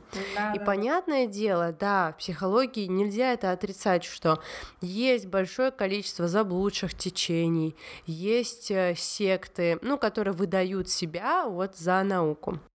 А, но вместе с тем, ну такое даже есть в медицине, но есть какие-то а, полезные препараты, есть плохие препараты, которые вредят, есть наркотики, то есть знание вообще, в зависимости от того, в чьих а, оно руках, оно может быть эм, и пагубным, может быть и полезным, то есть поэтому важно, когда касается психологии, чтобы человек правильно, правильный фундамент получил, да. чтобы он разбирался, э, опять-таки, я вот повторяю эту мысль, где хорошо, где плохо, где дозволено, где сомнительное, где недозволенное. И, и вот все время повторяя это слово фундамент, имею в виду не только знания, которые касаются самого человека, вообще даже важно выходить э, за пределы этих границ, потому что важно даже изучать эм, историю психологии.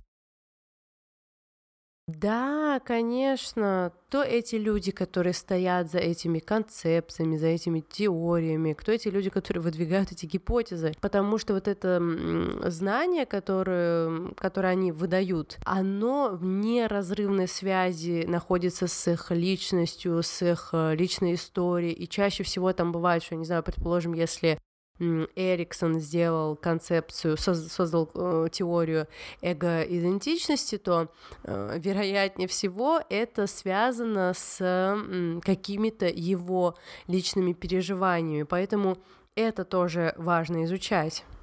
И также неправильно было бы по причине того, что да, эти секты существуют, но на другой чаще, чаще, чаше весов огромное количество полезных знаний. И эм, когда люди говорят, что вот психология это харам, там не изучайте, Какую они берут на себя ответственность? Вот, предположим, мама какая-то, вот мама, вот она не педагог, она не психолог, у нее нет какого-то специфического образования в этой области, она просто мама. Вот, например, мама кондитер. И при этом у ее дочки или сына есть какие-то трудности в обучении. Почему детский психолог или педагогический психолог не может этой семье помочь в этой ситуации. Ведь эта мама может прийти и, э, не читая огромного количества, там, я не знаю, томов хрестоматии по психологии, а ей педагогический психолог или детский психолог выдаст сразу готовый ответ. Вот, например, э, девочка там, я не знаю, на контрольных работах первые легкие задания не решает, а последующие задания более высокой сложности решает хорошо. И мама удивляется, говорит, ну как, ну здесь же упражнения составлены по нарастающей, ведь э, ну, дальше следуют сложные упражнения, их она решает. Почему легкие не решает?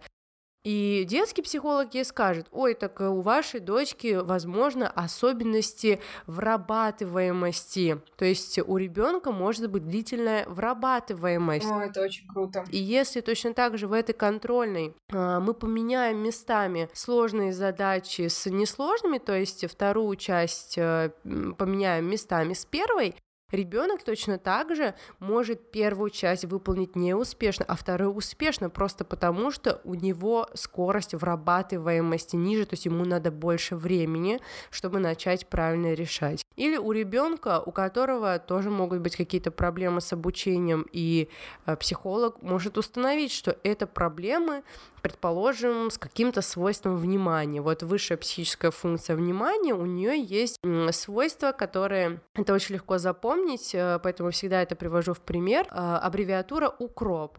Устойчивость, концентрация, распределение, объем, переключаемость. Это свойство внимания. И если у ребенка есть какие-то трудности с этим, педагогический психолог или детский психолог может указать, с каким именно свойством внимания э, у ребенка проблемы. Соответственно, это поможет решению проблемы.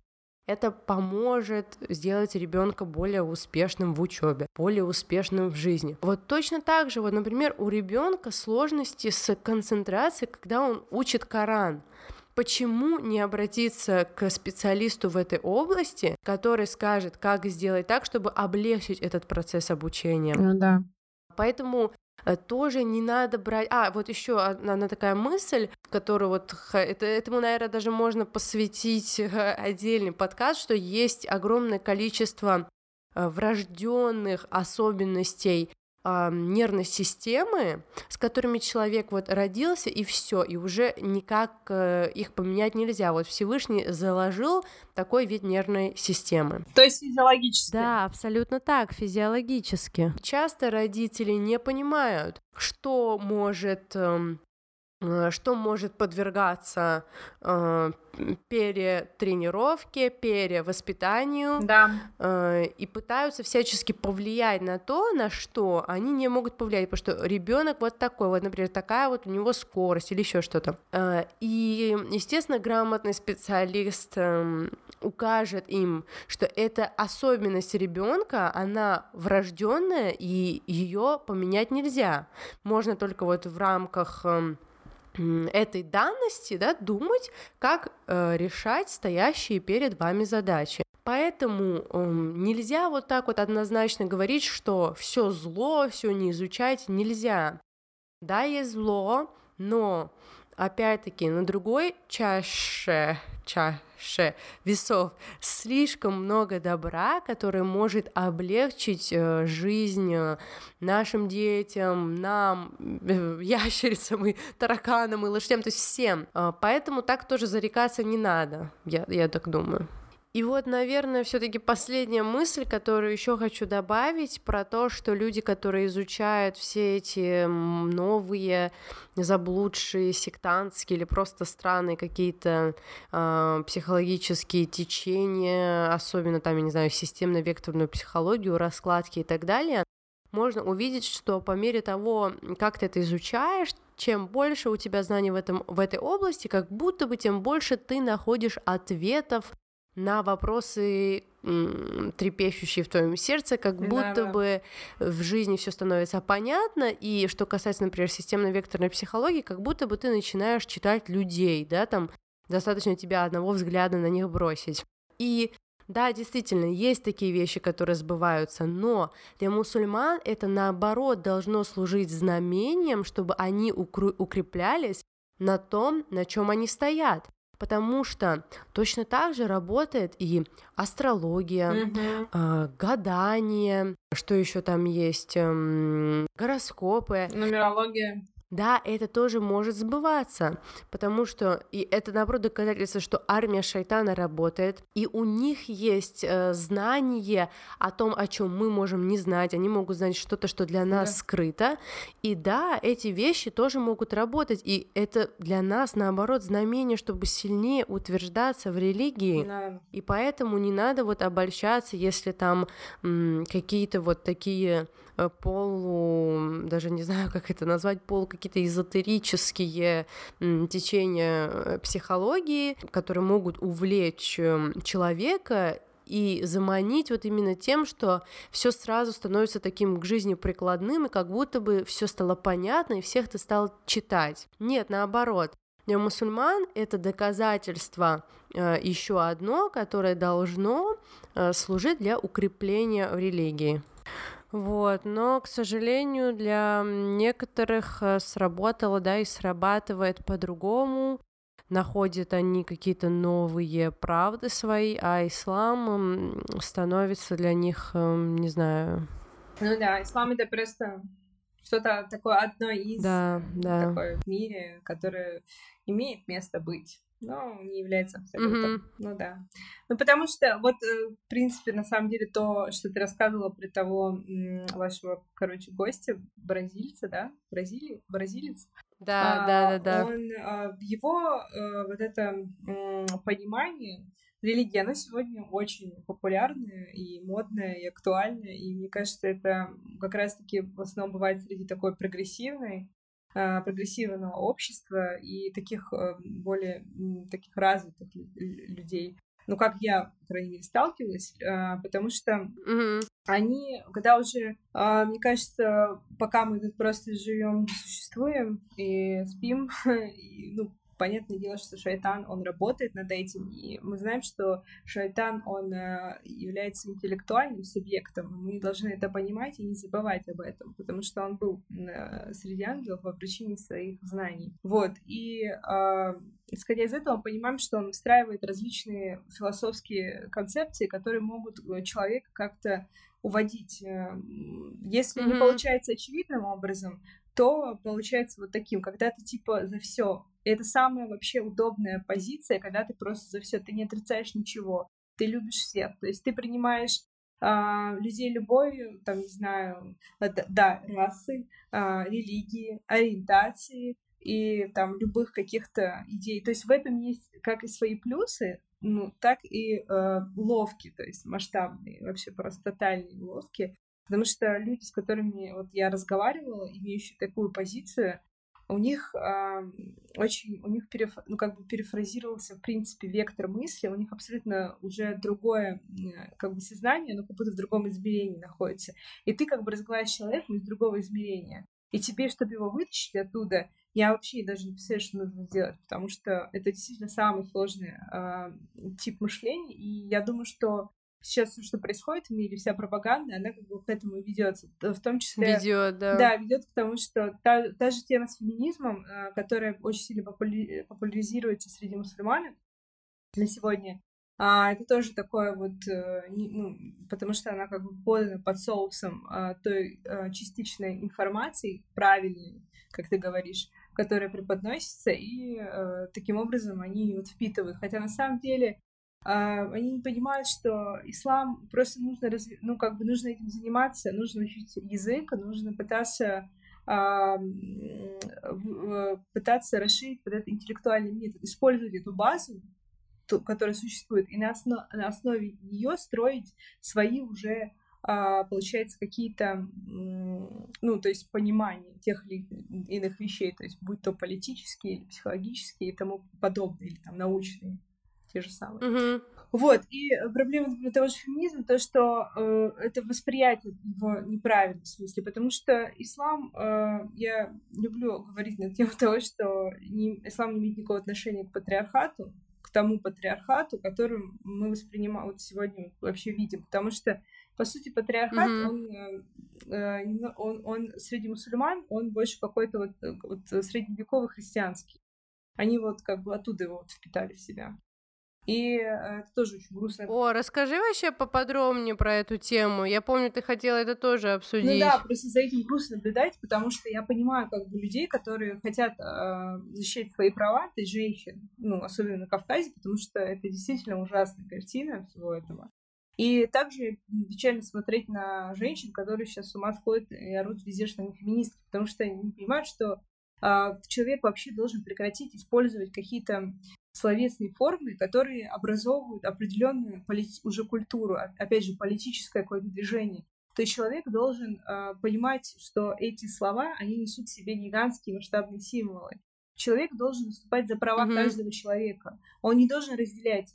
Это должно прекратиться, чтобы существовали группы, занимающиеся там, не знаю, женщинами, которых назвали там феминистками, потом другие группы, там, которые защищают права мужчин. Мы должны защищать права каждого человека, вне зависимости от того, мужчина он, женщина, э, мужчина, женщина, ребенок, там, понятно, про национальности, это вообще смешно говорить.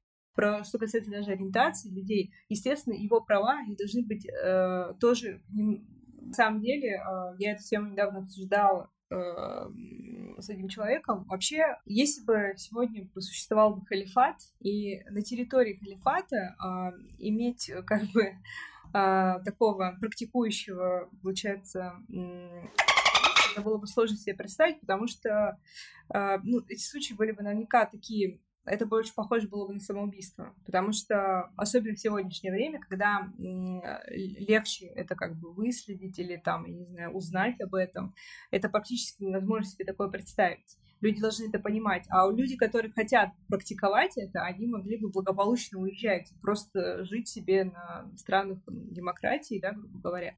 Поэтому как бы ситуация, ну, в халифат это место в любом случае для людей, которые согласны с тем а, государственным политическим а, укладом, который существует на территории. А что касается всего, что происходит не халифата, мы не имеем никакого права совершать никакие самосуды, то есть иметь как... мы не можем иметь к этим людям какое-то свое, то есть, эм, ну, применять какое-то свое физическое, то есть наси... желание, насилие там и тому подобное. Мы не имеем никакого права.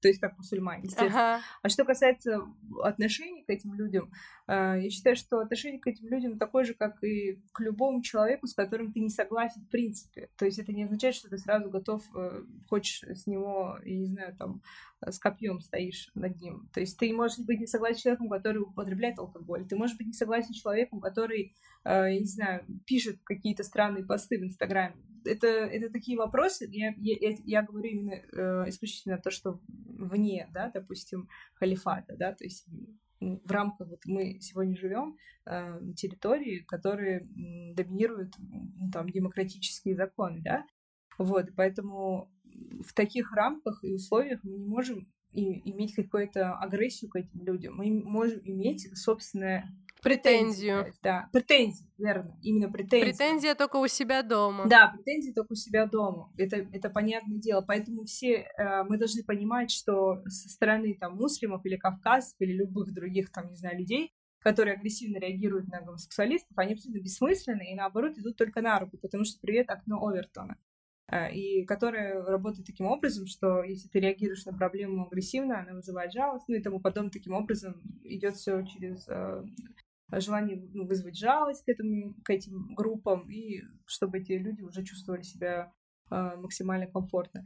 То есть вообще, в принципе, говорить об этом я не вижу никакого смысла. У нас сейчас столько других проблем. Да, да, да, это абсолютно странная тема. Тема такая же, я вообще считаю, что надо оставить, об этом не говорить, но кроме какого-то абсолютно беспристрастного, безэмоционального, научного да, подхода, ну, там, то есть ты можешь это как-то анализировать. Я сейчас слышала какого-то био, биохакера, биохакинг, там вся тема вот эта, э, который, ну, врач, и он об этом говорил со своей позиции, это было интересно послушать, то есть там без каких-то эмоций и тому подобное. То есть считаю, что подход должен быть таким. А что касается феминизма, опять же, да, он э, в исламе неприменимы никакие термины, такие как феминизм и патриархат. Да, ислам он защищает права каждого человека. То есть он справедлив э, в отношении каждого человека. Еще круто то, что ты говорила про индивидуальный подход. А, я в этот момент задумалась о том, что было бы настолько здорово, если бы вообще, в принципе, в мире э, каждому человеку в плане образовательном смысле существовал бы такой индивидуальный подход в учебе.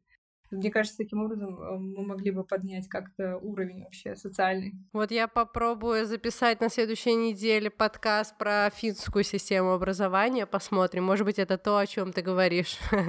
Давай, я буду слушать твой подкаст. Ты что, не все мои подкасты слушаешь? А, ну, нет, я шучу. Почти все. Я еще один не успела дослушать про деньги. Слушай, Скорее.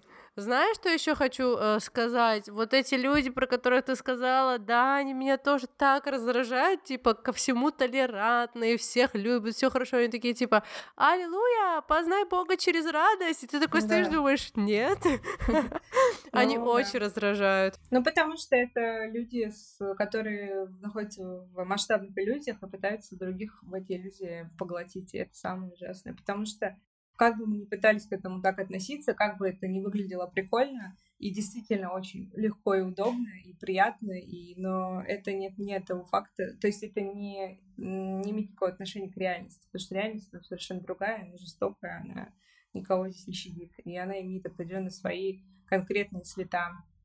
Поэтому эти люди, они, они как бы борцы против догмы, как я понимаю, и я им всегда говорю, ну, то, что вы против догмы, у вас же догма против догмы, значит, это тоже догма. То есть все, что против чего-то, это, это уже становится какой-то тоже догмой.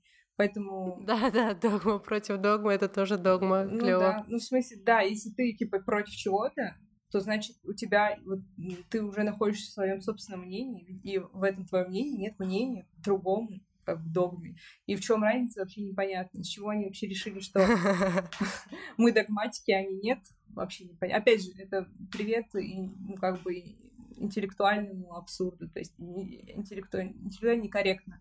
Вообще, в принципе, удивительно, но большая часть людей, они находятся в этом, э, в интеллектуальных некоррек... вот этих. То есть Не они... по... Да, да, да, да, да, да. То есть в основе как бы категории там неправильные, да. Я, кстати, думала, я это связывала тоже с это как будто бы можно, что ли, связать с необразованностью и вообще с отсутствием просто логических операций развитых, ну, мыслительных операций. Но вместе с тем, блин, ну ты видишь примеры, и ты понимаешь, что э, для понимания религии не надо быть суперинтеллектуалом, но, возможно, для того, чтобы все это как бы копать, что ли, это обсуждать надо. Короче, не знаю, пока я тоже для себя не решила, как к этому относиться. Да, таких людей ни в коем случае нельзя никак поддерживать. Мы должны проявлять абсолютно непричастность к таким вещам, потому что мы вообще должны, в принципе, человек, а, я считаю, в современном мире он должен очень как бы честно и, и э, четко нести в себе какую-то оппозиционную мысль или позицию. Он не может быть нейтральным, потому что нас сегодня учат быть нейтральным ко всему, чтобы все слилось во что-то единое, перемешалось какой-то клубок, типа, там, не знаю, хорошего и плохого, где уже это ну, автоматически стирается, так как ты это смешал. И цель вообще, в принципе, пропаганды того, чтобы, ну, пропаганда, цель пропаганды в том, чтобы э, не было никаких разделений, границ э, на добро и зло. Нам э, это вещает с фильмов, в принципе, там, с каких-то э, слов или интервью каких-то знаменитостей. Я часто слушаю интервью разных людей, а, ну, в плане знаменитости там, того же Дудя, потому что mm-hmm. мне, в принципе, интересен а, посыл вот этих да. сегодня авторитетов, кумиров, которые, ну, по сути, он зовет тех людей, которые сегодня имеют востребованность востребованность, которых сегодня слушают, воспринимают серьезно. Mm-hmm. И да, там это недавно, важно смотреть. недавно были ребята, группа Ice Speak, по-моему, я не очень помню, как она называется, и я знаю просто, ну, я знаю, что эту группу слушают, Сейчас она очень популярна среди там, молодежи в, в Москве, в России. Вот, и а, я вот понимаю, что все, что она и они вещают, это а, вот эта пропаганда того, что не нужно делить на черное и белое. А, это такой своего рода вызов, а, в принципе, Богу, как я понимаю, со стороны всех вот этих людей. А, на самом деле это сатанист чистой воды, но никто этого сейчас не признает, потому что а, для современного человека, такого прогрессивного, развитого, творческого, творческого сегодня а, искусство, оно заменило религию. Им это важно очень понимать. Mm-hmm.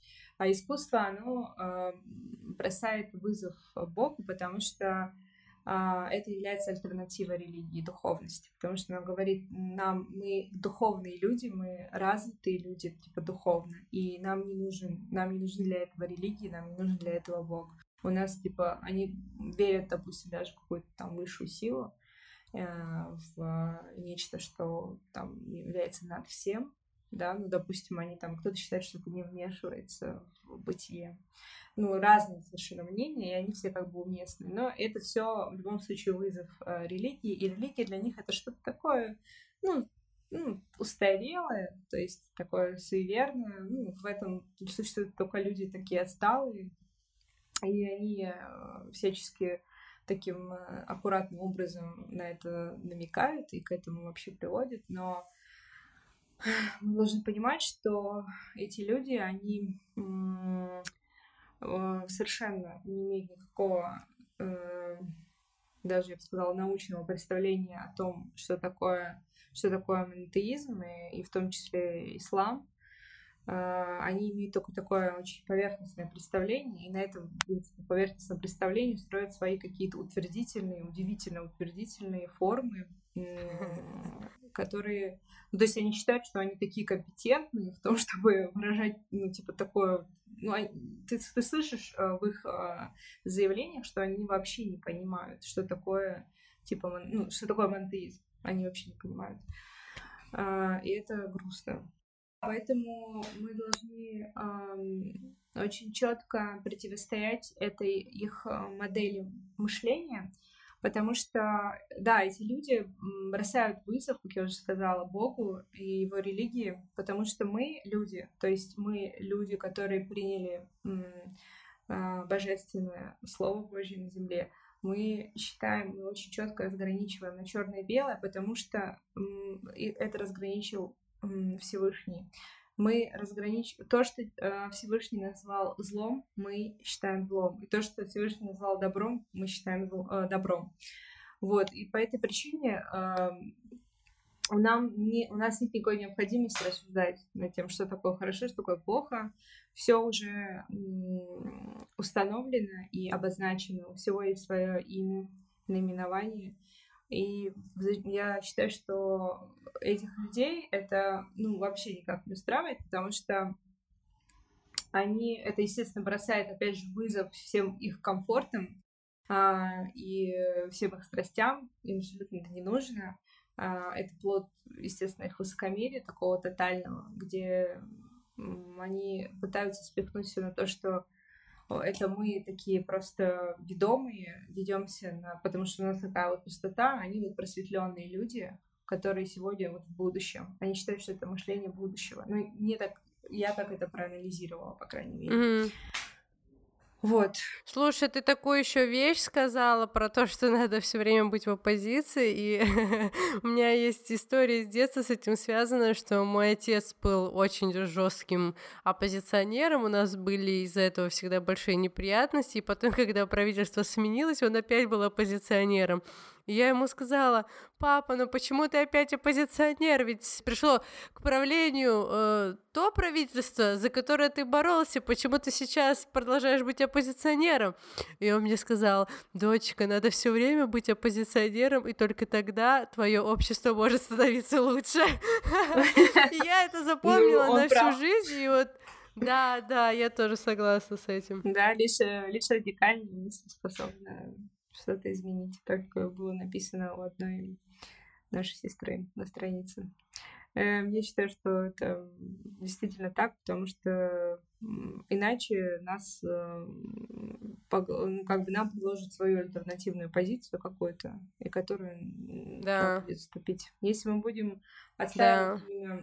Не просто отстаивать там, да, с, с копиями в руках и просто говорить, нет, это так, и все, не объясняя, не изучая, не пытаясь самим как-то э, прогрессировать. Но прогрессировать не в угоду этим людям, пытаясь подстроиться под них, делая вид, что ты такой же, как и они, вот это, конечно, тоже абсолютно странная ну, тема, типа пытаться сделать вид, что я такой же, как вы, ребята, то есть я такой же, и у меня такое, у меня все так же, как и у вас. Это бывает так жалко выглядит. Да, да, да. Это очень жалко, потому что ты, наоборот, должен понимать, что ты человек, ты должен не то чтобы этого стесняться, должен как бы супер гордо нести то, что ты человек, который несешь себе просто э, великую идею, потому что это идея, которая тебе раскрылась по причине милости Всевышнего, но ты носишь себе идею, которая является напрямую от Всевышнего, да. И ты не носишь какую-то свою идею, которую ты где-то там вы, вычитал, да, там есть же люди, которые поклоняются там, макаронному богу, грубо говоря.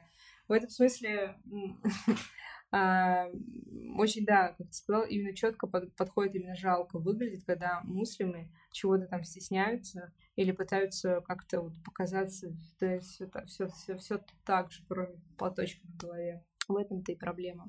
Да, вроде за этим, как правило, стоит просто такое смущенное стеснение. Просто ты, по сути, стесняешься перед этими людьми. Хотя на самом деле а, стесняться абсолютно не перед кем, потому что очень много людей, которые адекватно реагируют, и мы должны а, как бы эту тропинку протаптывать к, к тем, к тому, к тому, чтобы люди вообще, в принципе, стали к тому полюсу. реагировать. Да, да, угу. к полюсу, потому что люди стали, ну, начали понимать, что в этом абсолютно ничего плохого, то есть это абсолютно не какая-то не странная практика, и объяснять даже можно даже смысл того, что ты делаешь. Я стараюсь всегда объяснить. А, даже я, это, это даже у меня такое как бы, поскольку я общаюсь много с, ну, с не мусульманами, и а, у меня много хороших знакомых и друзей среди них, и я а, даже если я Тебя понимаю, сейчас что... закидают хадисами. Да, если я даже не... Не в смысле не пытаюсь там... Ну, Всевышний разрешил нам, естественно, иметь, и, да, иметь э, дружбу с людьми, которые не являются, ну, то есть они не, э, во... не воюют против этой религии. Так вот, и я даже понимаю, что там, если это человек, там, у меня нет какого-то желания его призвать, то есть это не из цели призыва, но я, я всегда обязательно разъясняю смысл, что вообще, почему я в исламе, зачем, и смысл там намаза и, и прочих аспектов. Да, Потому что да, я хочу, да, чтобы да. все понимали, что эта религия не имеет никакого отношения к какому-то там устарелости или там, а, не знаю, к тому, что ты там какой-то просто суеверный, сумасшедший какой-то. Ну, я всегда пытаюсь объяснить, что это, во-первых, абсолютно что-то не похожее на э, христианство и иудаизм. Это абсолютно не имеет никакого даже отношения, к, ну, имеется в виду к тому, что сегодня, да, вот мы видим э, к тому христианству, которое есть сегодня э, в современном мире, и что именно к нему ислам не имеет никакого отношения. Что это абсолютно две разные как бы, религии потому что я считаю, что, во-первых, мы поклоняемся разному Богу, если уже говорить о чем-то фундаментальном. Но это уже большая тема, на самом деле, про да. христианство. И это большая другая тема. Вот, я считаю, что, конечно, мы, мы поклоняемся разному Богу, во-первых, и Поэтому я стараюсь часто объяснить, что ну что такое вообще там намаз и да, что да. мы в намазе делаем. Вот. Ты знаешь, у меня вот э, эта девчонка, я о ней писала тоже посты, Эрика, она очень милая, самая милая китаянка из всех возможных. И э, она один раз после намаза у меня спросила, все, я закончила намаз, и она говорит, дорогая, ты же за меня молилась? Я говорю, нет. Она говорит, а что ты не сказала? Типа, ты не говорила, о, Господи, пожалуйста, сделай, чтобы у Эрики все было хорошо. А, ты не про это говоришь? Ну, типа, она думала, я за людей что-то там говорю. Я говорю, нет, и я ей объясняла, я пыталась Фатиху перевести. Ну, да, да. Вот, ну, я думаю, она так ничего и не поняла, ну и ладно. Ну, ну, ну да, это абсолютно не страшно, то есть э, должны все принимать, и не нужно пытаться... То есть ты не должен как-то эмоционировать, когда кто-то там не принимает твой призыв. Ну, это абсолютно бессмысленно, потому что это, э, это не имеет никакого отношения к тому, что человек там плохой mm-hmm. или хороший. Я имею в виду в рамках бытия, правильно? У бытия есть свои какие-то определенные рамки, и в рамках этого бытия человек может быть просто потрясающий. Хороший, хороший кафир, как вы говорили. Там, не знаю. Ну, хороший, не, да, хороший человек, который не верует э, в ислам, неверный, неверный с позиции нас. Слушай, почему ты больше не пишешь э, статьи для поистине? Ты написала одну статью, и на этом что-то все закончилось. Ну, ты так, ты так говоришь, как будто бы я написала там много статей. Да, я написала только одну статью, и то каким-то случайным образом, потому что я была в гостях у Надежды Георговой, и э, там э, были ребята, ребят из поистине, а, и я не помню, честно говоря. Я помню, что я разговаривала на эту тему с ними, и я вообще выдвинула свою просто, ну, как бы позицию на, на тему вот именно того, почему люди э, находятся в той или иной, например, той или, в той или иной течении, в том или ином течении ислама ну или же выходит из ислама. Я просто как бы высказывала свое на этот счет мнение, и мне сказали, а почему бы тебе не написать на эту тему статью? Это ведь супер мысль, а, это хорошая мысль, напиши. Я сказала, что я не пишу, но я в принципе этим не занимаюсь, потому что я никогда не претендовала на то, чтобы что-то там вещать в просторах именно интернета. Я зато, ну да, но зато ты спец по живому общению. Если бы, мне кажется, наши слушатели хотя бы имели знание о половине того, что происходило у Були на кухне в ее старой квартире. Это просто лобное место какое-то. Сейчас мою квартиру отпечатают. Нет, ничего такого. Там разговоров, происходило да. очень много, душев... много душевных разговоров, душевных и философских разговоров, потому что, да, я очень люблю общаться и разговаривать. За на... чашкой чая. Да, за чашкой чая. На тему... За чашкой чая без сахара. На тему э, Бога. Я, я помню, в принципе, мой любимый вопрос с детства был это, типа, а ты веришь в Бога? Я всегда это спрашивала у всех. Ну, по-моему, об этом говорили некоторые из твоих гостей, э, собеседниц. Ну, да, и э, эта тема, ну, это нормально, в принципе, в этом нет, да, ничего такого удивительного, потому что тебя это интересует с детства, у тебя уже есть к этому предпосылки. Да, это фильтр каждого ребенка. И ты уже других пытаешься это тоже да, и ты пытаешься как бы у других это тоже выяснить э, и понять вообще, что он об этом думает. Я с детства, да, мне было интереснее всего говорить об этом. Но уже впоследствии, когда для меня открылось, э, я считаю, он, ислам для меня открылся в возрасте 17 лет, потому что до этого я не понимала, что такое ислам, это был только такой этнический, этнический ислам. Вот, и когда я помню, я очень э, всегда любила Достоевского, это мой любимый писатель, я о нем вообще везде говорю, я вообще выкинула все в художественную литературу, оставила только Достоевского. Депрессивненько. А, нет, это не депрессивно, это просто интересно, потому что он... он... Ты услышала? Я просто нашептала это на микрофон. Нет, я не услышала, я услышала, да. И, короче, а, я, я очень, я прям супер любила всегда Достоевского, и я прочитала все, что вообще у него есть, все, что вообще существует из того, что он говорил. И я как-то раз пошла в гости к своей сестре, и а, мы там разговаривали с ее мужем а, на тему, ну, вообще, как бы, книг и тому подобное. И а, ее муж и, в общем, мы с ним такие, ну, в общем, мы на эту тему разговаривали. И я ему говорю, что вообще нет ничего лучше Достоевского, и никто не может вообще так писать. Вообще, в принципе, такой. Ну, я, я говорю, что он просто гений, я считаю, что вообще, наверное, в мире даже нет никакого такого уровня слога. Но мне было 18 лет. И, и он мне говорит, ты знаешь, ну, типа, я с тобой не согласен. И он мне просто протягивает такую брошюрку, можно сказать, такая книга, которая а, была, ну, просто, ну, как-то распечатан файл.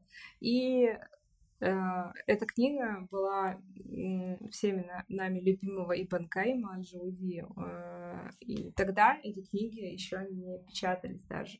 Это была просто вот кем-то, ну, личная инициатива. Я очень... Он мне эту книгу протягивает и говорит, что вот ты знаешь, я вот не согласен с тобой, вот эта книга, вот ты ее прочитай, и ты увидишь, что тут речь, типа, куда круче твоего Достоевского.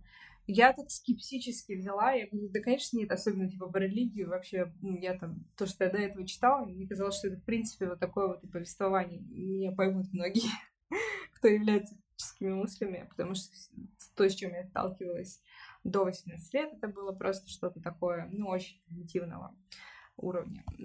И я, беру у него эту книгу, ухожу домой с обещанием, что я прочитаю. И тогда я помню, как я его открыла, там была, вот первая, по-моему, даже глава была про Таухид, насколько я помню. А, помню, это был какой-то просто сборник или сборник из разных книг. И я тогда я впервые поняла, что я столкнулась с таким достойным описанием Всевышнего, то есть таким описанием, как это подобает. Его Всевышнего описывали таким образом, ну, согласно его величию. И вот таким тогда я действительно поняла, что такое вот таухид и что такое ислам. До, до этого времени я не понимала. И, и с этого момента я была настолько твердо уверена, и, ну, по сей, по сей день, э, хвала Всевышнему, что мне всегда хочется объяснить людям э, ту великую мысль, которую и ту великую вообще идею, и то вообще то открытие, то просветление, которое постигло меня. И мне очень хочется помочь людям понять такие же вещи, которые, например, были важны для меня, для моего понимания. Потому что я, когда проходила ислам, рядом со мной ну, никого вообще не было, и, как и у тебя, помню, также. И мне некому было объяснить что-то, а, что-то вообще а, рассказать об этом, как-то куда-то меня подвести. я была совершенно такая одна, один поле воин. Поэтому каждый раз, когда я сталкиваюсь с каким-то человеком, я вижу в нем интерес, я сразу пытаюсь как бы построиться стать тем человеком, который скажет, а если что, я готова тебе помочь, ответить там, о чем-то обсудить или ответить тебе на какие-то вопросы. Вот, поэтому я, да, никогда не... Возвращаясь к этому вопросу, я не претендовала на то, чтобы э, вести какую-то деятельность в интернете и не уверена, что я вообще хочу этим заниматься. Ну, мы были бы рады увидеть хотя бы вторую твою статью. Мне вначале тоже писали э, ребята, потом они прекратили это делать. Я, я честно говоря... Слишком много времени я, прошло я просто. просто. Уже давно мне это кажется, было. Вопрос в том, что я, если найду какую-то такую тему, э, действительно, которую еще не поднималась и не обсуждалась, тогда я захочу на это что-то написать. Вот, э, по сути, та статья моя первая, последняя и единственная, которая была написана, она была... Это тема, которую я не встречала до этого нигде. Ну, может быть, я ее просто не встречала. Mm. И у меня из-за этого возникла вот эта потребность. Описать э, о чем-то другом я даже не, уви- ну, не вижу смысла, потому что, в принципе, все, о чем написано, я с этим согласна. И ну, есть такие как бы вещи э, на эти темы. И мне легче просто скинуть человеку, там, репост какой-нибудь сделать, ему просто это показать. Вот. И поэтому я вот такой вот странный, кто я там, странный э, писатель. Кто? Редактор. Кто я? Ну, я думаю, ты бы могла что-то интересное выдать еще. А, давай, какой мы вывод э, делаем из всего этого? Вот у меня есть такой микровывод, это то, что надо критически относиться к любой науке, э, особенно к психологической науке. Надо понимать, что есть много разных эм, ложных отраслей, э, которые непонятно то ли отрасли науки, то ли секты. А, если вы хотите э, изучать какие-то другие, назовем их халяльные отрасли психологии, наверное, не отрасли халяли, а знание отдельное, кусковое, для этого нужно получить какой-то фундамент, который получается э, долго и получается трудно, потому что э, легко и быстро, что касается такой системы, как человек, не бывает. То есть э, знание о человеке соответствует, э, сложность знания о человеке соответствует сложности самой системы как человек. Мы ни в коем случае не претендуем, ни одна из нас, на э, какое-то э, суперзнание религии, и единственный посыл этого подкаста был в том, чтобы люди э, перестали авторитетно относиться, перенимать мнение инстаграм-блогеров, людей, которых они, ну, в принципе, знать не знают, которые что-то там а, пишут у себя на странице, и а, более критично относиться к тем блогерам, если вы видите, что они говорят что-то, что противоречит религии, и при этом э, их основная аудитория это э, люди из той территории, где большинство исповедует ислам, будь он осознанный или этнический, вот критически как бы к этому всему делу относиться и фильтровать себя в первую очередь, да, то, как вы получаете знания, и да, окружающих вам людей. Я думаю, что посыл был только да, в этом. конечно, ни на какие там религиозные знания э, никто не претендует в этом подкасте. Поэтому, да, желание было только лишь поделиться каким-то личным опытом и пониманием вот этих вопросов. Спасибо тебе большое, Буль, что ты э, согласилась э, обсудить такую эм, щепетильную тему, сложную, что ты вообще вот с этой эм, идеей пришла. Вот за это я тебе очень благодарна. Э, я надеюсь, что мы уделим эм, отдельное внимание э, вашему с Лейлой бренду Сансинин что у тебя получится сделать так, чтобы мы устроили э, подкаст с двумя гостями. Вот, буду очень рада, и я думаю, что слушательницы тоже будут рады услышать тебя еще раз, и вот из твоих уст и из уст Лейлы услышать про ваш бренд Сансинин. Спасибо тебе большое. Спасибо тебе, Марикош. Спасибо. Вы слушали Альпака подкаст. Okay. You guys done? Okay.